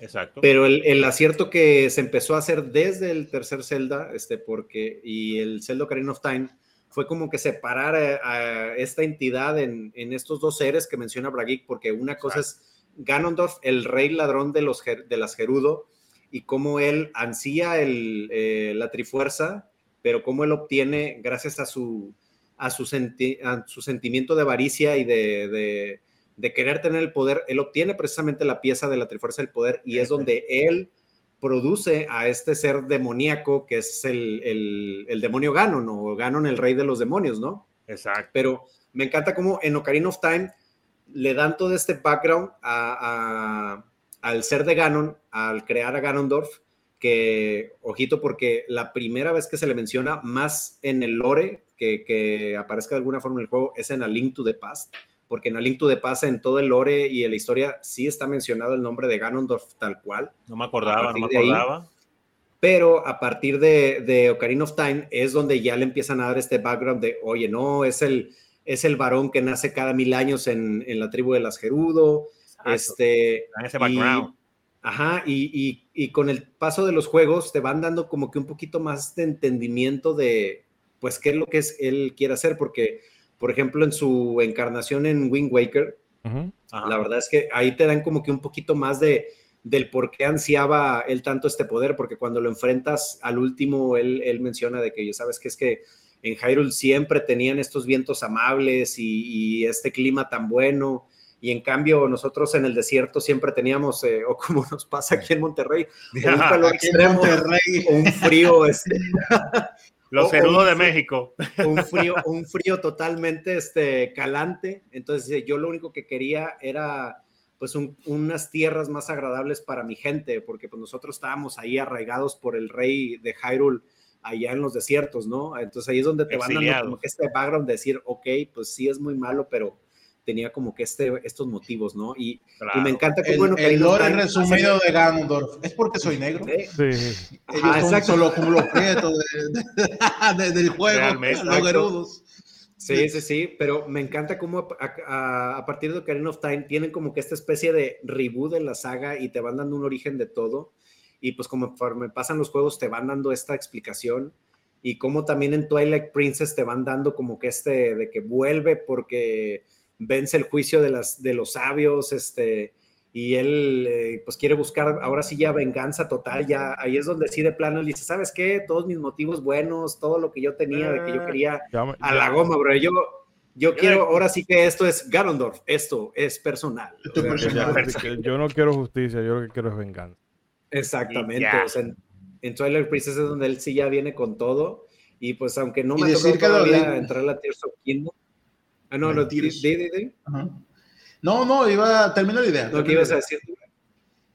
No, pues que, no, que, la he jugado Tears of Kingdom, me, da mucha, mucha intriga ver cómo es que lo vuelven a traer ahora a la saga. Exacto. Que en teoría ya uno puede eh, suponer que no va a ser igual, porque en este caso no fue un Gerudo que nació de tal sitio, estamos viendo como un cadáver antiguo del personaje que, que va cobrando vida. Así que el concepto es diferente.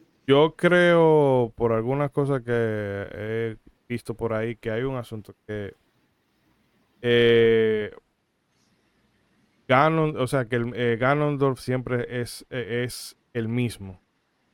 Sí. O sea, independientemente de la línea de Link, sí, si es que es un descendiente gano. Él, no es, él, no es una él no es una reencarnación como Zelda y Link, porque lo que hacen con él es encerrarlo en, en, ajá, y es el donde él se vuelve a liberar y pues ya enfrenta alguna de las encarnaciones de Link y Zelda. Que me imagino que será que en Tilson es eso. Encontró una forma de romperse. Whatever. Ah, habrá que ver. Al principio usted sabe que aparece en el, en, el, en el, mismo intro del juego, al principio, eso es lo que sale. Que uno camina dos o tres pasos y se encuentra con el cadáver ese que vimos ahí y tiene creo que una espada eh, o algo que lo está...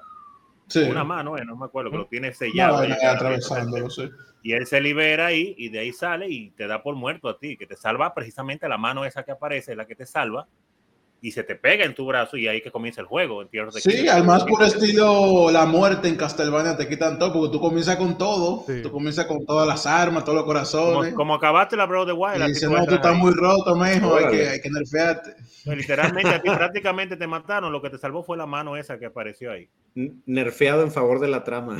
aparecen unos seres ahí que parece que son como la raza Chozo de Metroid, pero versión Zelda.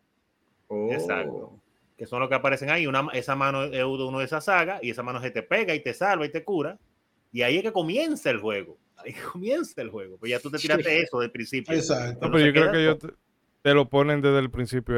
Es, eso, para que tú sepas, mira, aquí es que está la cosa. Vete ya lo que tú quieras, pero aquí es, aquí que está. Ya no hay misterio, no estamos en eso. No, no. Esto es lo que hay. Que juega y, y para cerrar lo que quería mencionar eso, que además de eso su introducción es buenísima del, del personaje de Ganondorf en general, en la ocarina, que viene saliendo esta gente, está dos escapando en el caballo, está todo lloviendo, está, está oscuro y llega este hombre verde con esos ojos y esa cara de y te mira.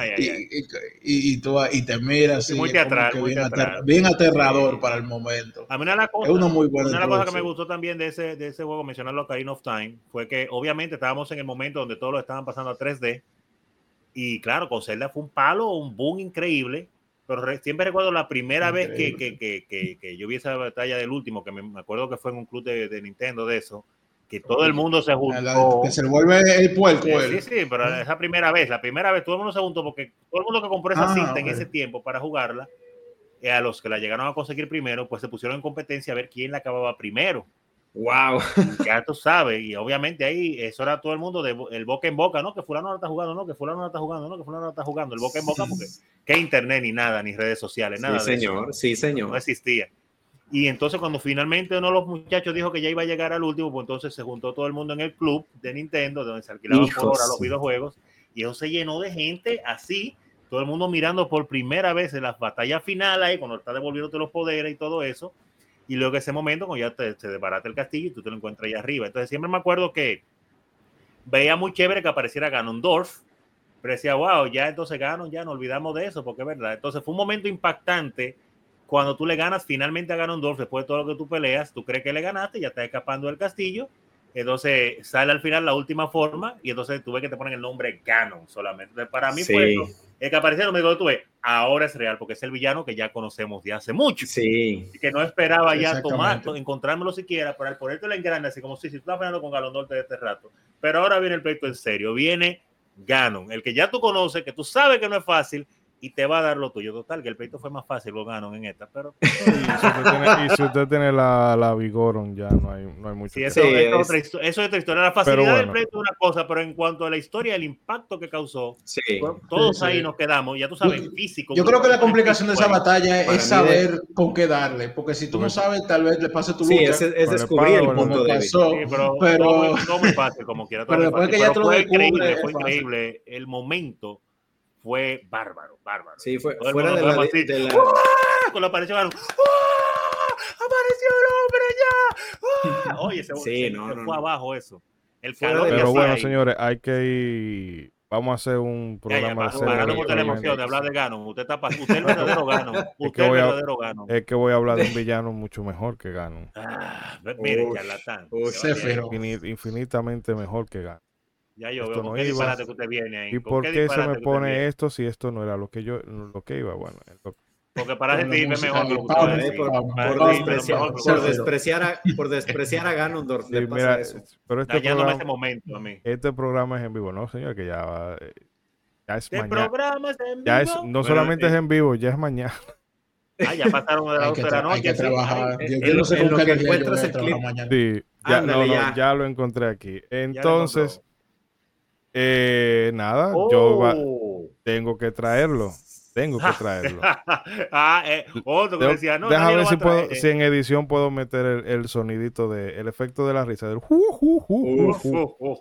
y no es otro. Real chat, el real villano, señores. Para la gente que, bueno, los que están viendo, si han jugado el juego, van a reconocer esta escena y los que nos escuchan, pues eh, ya para cerrar esta ronda, traje a Kefka. Eh, para muchos el mejor villano de toda la Final Fantasy, para muchos. Sí, es el, él es el Joker de Final Fantasy, del universo Final Fantasy. Es un agente del caos simplemente por el caos. Porque quiere ver el mundo arder. Sí, y en verdad a mí la relación que uno tiene con Kefka es de, de amor o odio, en el sentido de que, eh, o sea, no amor por las cosas que hace, sino como el personaje, que tú dices, wow, qué, qué bueno es este villano. Porque cuando las primeras veces que tú te lo encuentras eh, en, el juego, que es que es un maldito payaso. Entonces va caminando y tú en el desierto y tú ves que eh, eh, van él y los dos soldados. Y dices, mira, sacúdeme las botas. Y todo como muy, muy teatral. Y luego cuando tú te enfrentas con él algunas veces tú te das cuenta. Porque entonces esta, esta pose rara que tienes, a ver si lo puedo para ilustrar. Ah, bueno, esa pose eh, batalla. De, de batalla súper rarísima y súper bueno, de payaso, un sí, un, bufón, un, bufón, de corte. Entonces, eh, lo último que tú te estás esperando es que este personaje, porque quizás tú piensas que es el típico como el equipo Rocket, que aparece, aparece, molesta, eh, tú le partes su mandarín en gajo y después se va, porque tú siempre... Como ha pasado de muchos otros juegos que tienen un personaje así para tú irlo golpeando durante el juego, lo que te encuentras con el verdadero último. Sí.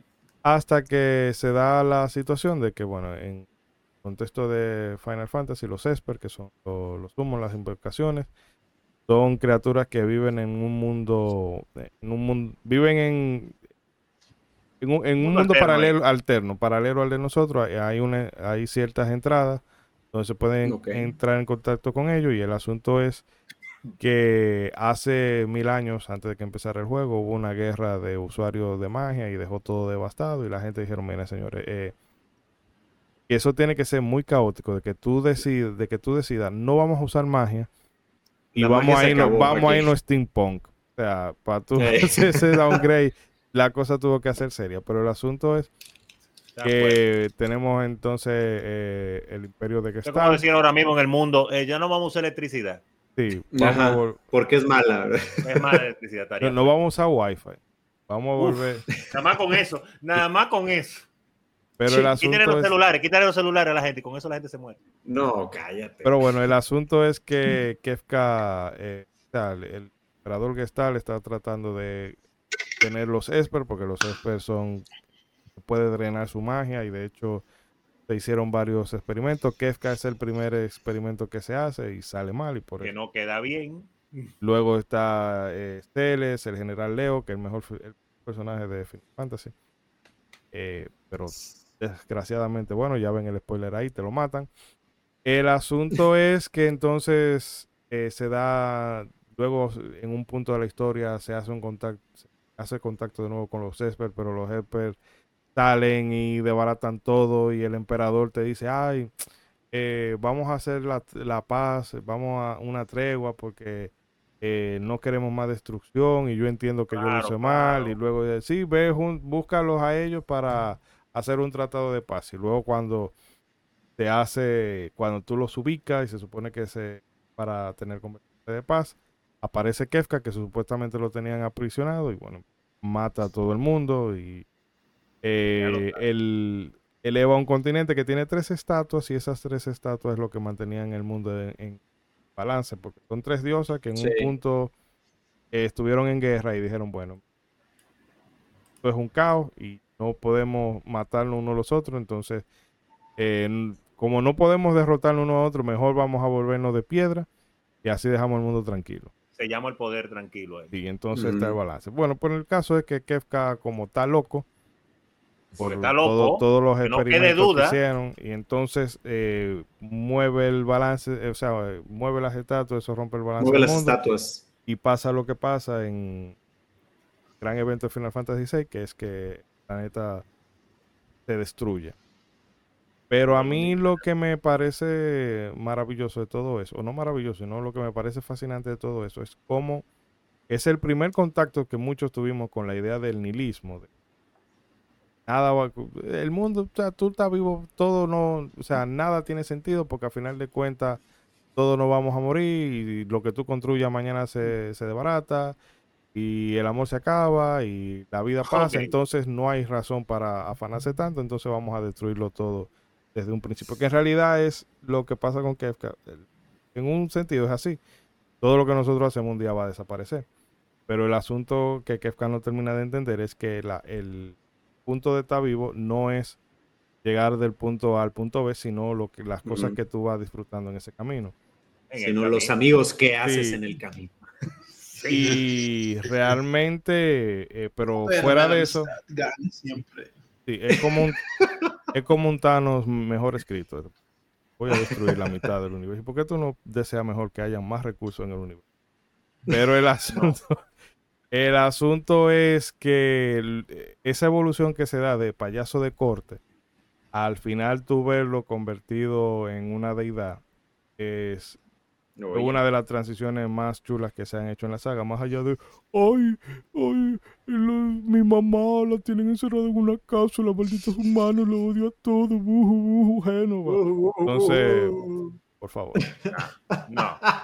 Kefka, eh, ¿Cuál fue esa referencia? No, la entendí. entendí, entendí la referencia, amigo. Déjalo ahí. Pero el asunto es que eh, Kefka definitivamente es que no es el villano más exitoso en la historia de Final Fantasy, porque hay gente que, ay, que Kefka es el único villano que consiguió lo que, lo que quería. Lo que quería. Y en realidad no, porque al final le rompieron la madre.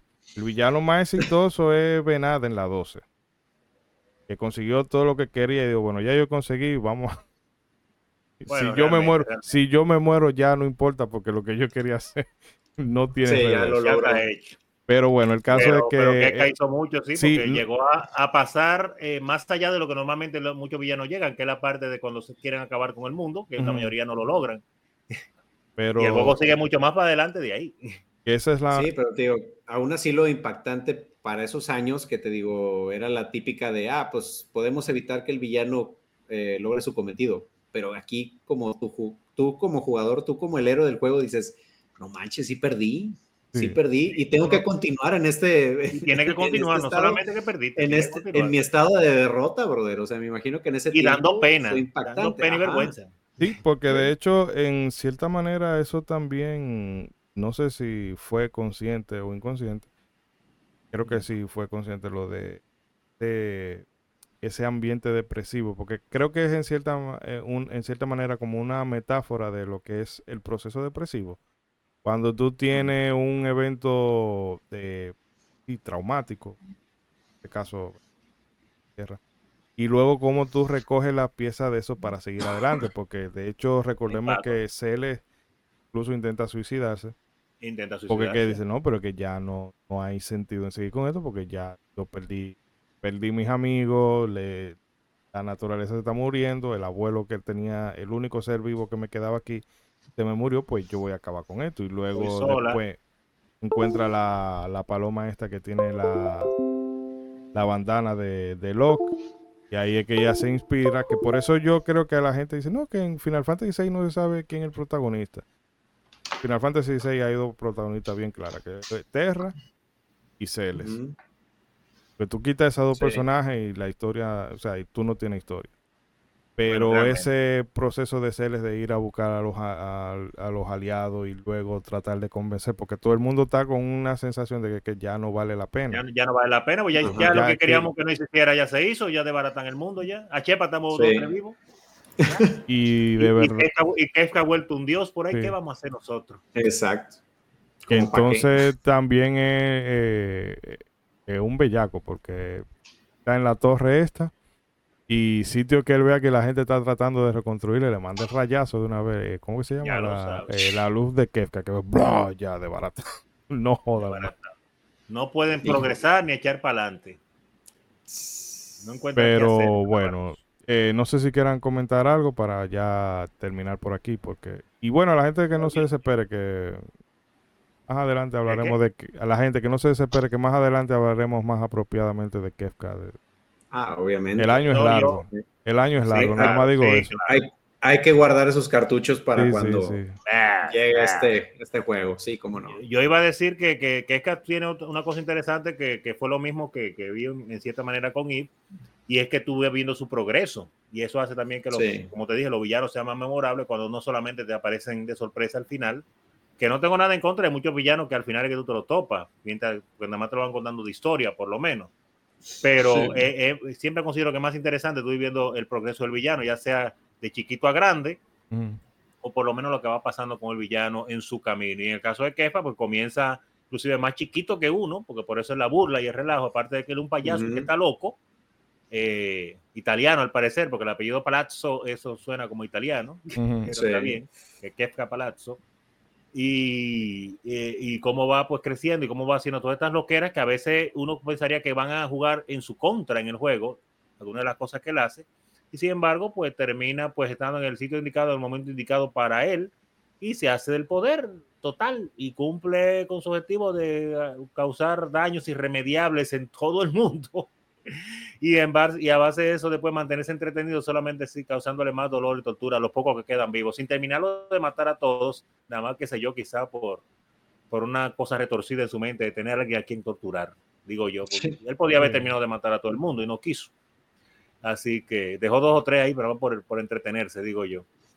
Y, y, eso lo hace muy, muy interesante. El que tú te lo topes desde poco del principio y lo vayas viendo en todas sus facetas, dando cuando te enfrentas con él, como cuando vas viendo muchas de las cosas que pasan en su vida dentro del imperio, claro, sus conversaciones con Celes, con Leo y con el emperador, obviamente que tú ah, piensas que el emperador es el último al principio. Sí, eso es lo que tú crees.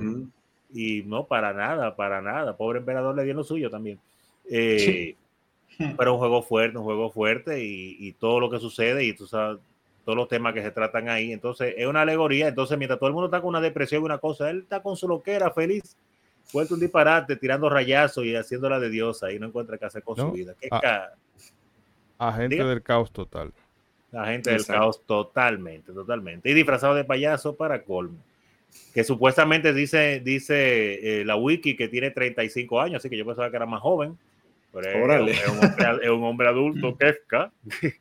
Lo único que quedó loco después de esos experimentos. O sea que hasta cierto punto también entonces puede quedar como que eh, los causantes del problema básicamente podemos haber sido nosotros. Quizás no estaba tan loco antes de que experimentaran con él. Porque eso también forma parte de, la narrativa del personaje, que él quedó mal después de los experimentos.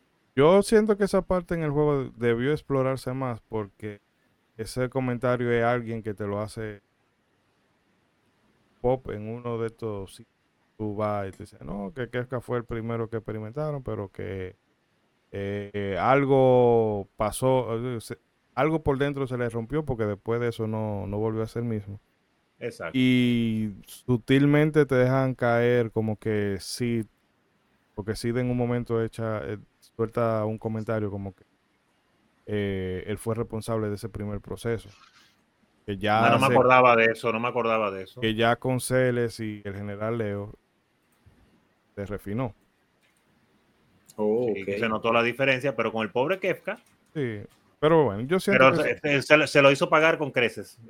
que me, agrada mucho, me agrada mucho cómo en Final Fantasy VI manejan esta historia y cómo, cómo lo comentan ustedes, porque siento que tiene como cierto paralelismo a, esta última película del Guasón con Joaquín Phoenix, donde ah. dices, ok, si el Guasón es un agente del caos, pero ¿quién realmente es el culpable? ¿La maldad del Guasón o, la, o nosotros como sociedad que maltratamos a, estas personas, eh, que en el caso del guasón, con, pues, con una deficiencia mental y como sin la sociedad sin darse cuenta va gestando a su gran villano, ¿no? Entonces ahí es donde también esta trama de Final Fantasy VI te pone a pensar en eso de, pues, quién es el verdadero culpable, si el villano en sí o la sociedad que fue creando a este villano en sí y pues ahí es donde te dices, al final la humanidad cosechó la maldad que en algún momento sembró, o sea, me encantan este tipo de historias que te ponen en este dilema, ¿no? De, de quiénes realmente tienen la culpa. Que no son solamente blanco y negro, sino... Ajá, que no es un mira el trasfondo. Sí, mira ese trasfondo ahí para que vea. Pero bueno, señores, eh, hay que cerrar por aquí porque pero faltan cuatro villanos más. No, no, sí. eso va a quedar bloqueado en una, en una pared de paga, así que ya saben. Oh, depositen en el cofre.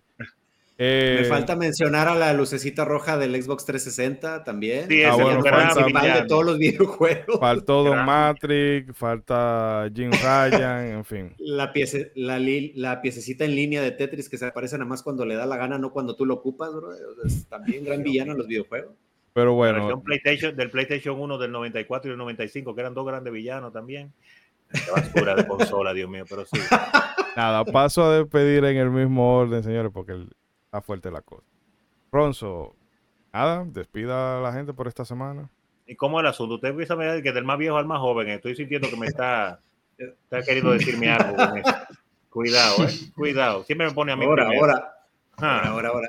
No, no, que voy a decir que, claro, agradecer a las personas que en esta segunda semana han estado pues escuchándonos acá con este especial de villanos que nos pone a rememorar y hasta recordar o darnos cuenta de cosas que no sabíamos a nosotros mismos y espero que a ustedes también ahí escuchándonos en línea, tanto sea por nuestras plataformas como Spotify, iBooks y, Google Podcast y Apple Podcast, también como por YouTube, lo que nos están observando por YouTube.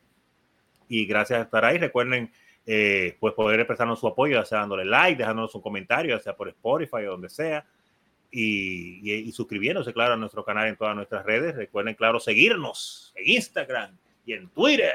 Claro, por favor. Y ver, y si no, pues vaya a nuestra página, modo7podcast.com, que siempre la tenemos actualizada. y, caramba, y claro, agradecer a todas las personas que están con nosotros este segundo domingo con este tema. Y manténgase ahí, que la próxima semana tendremos otro tema nuevo. Ya verán. Y usted, Mr. Trumperman. No, pues igual muy agradecido por todos los que nos acompañaron hasta acá. Ustedes son los verdaderos villanos icónicos de esta saga llamada Modo 7.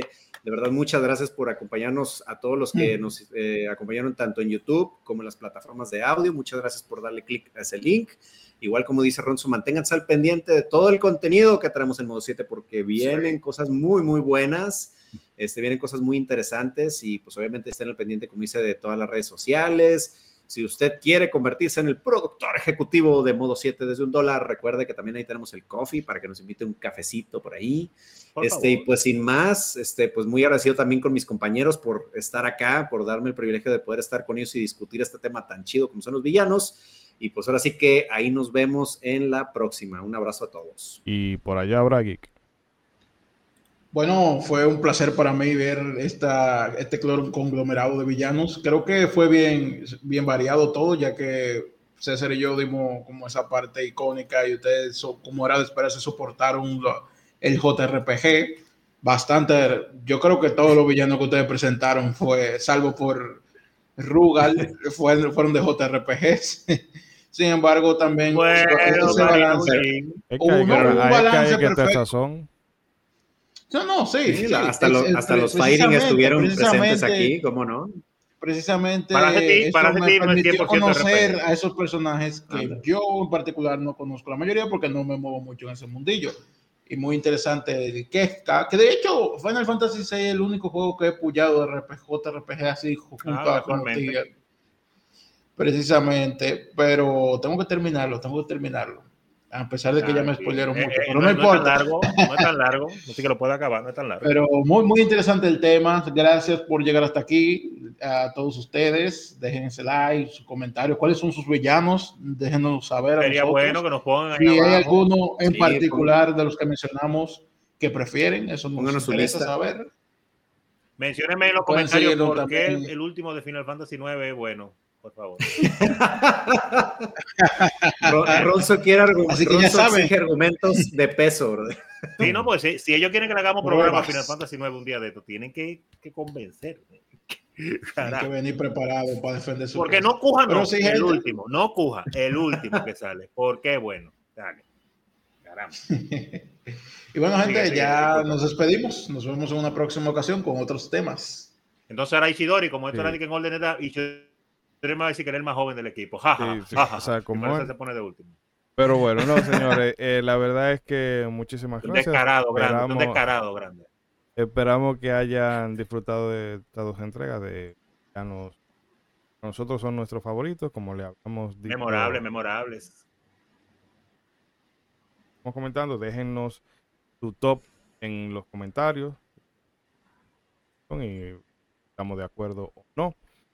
Eh, recordarles también que está en caja de descripción está los enlaces a los canales de Fragi, el número de la revista y hicimos colaboración con Pixel Oro y Pablo Naop de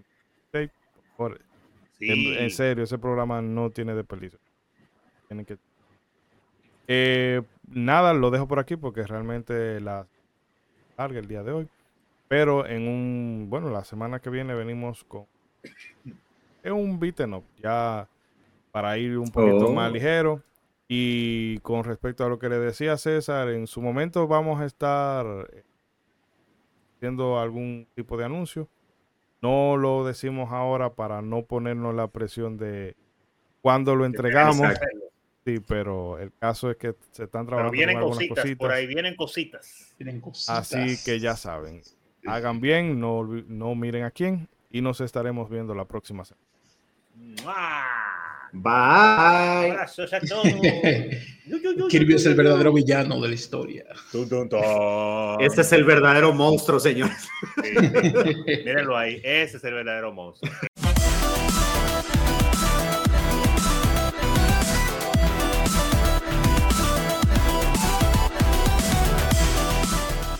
Modo 7 Podcast. Un espacio dedicado a lo mejor del videojuego retro y no tan retro.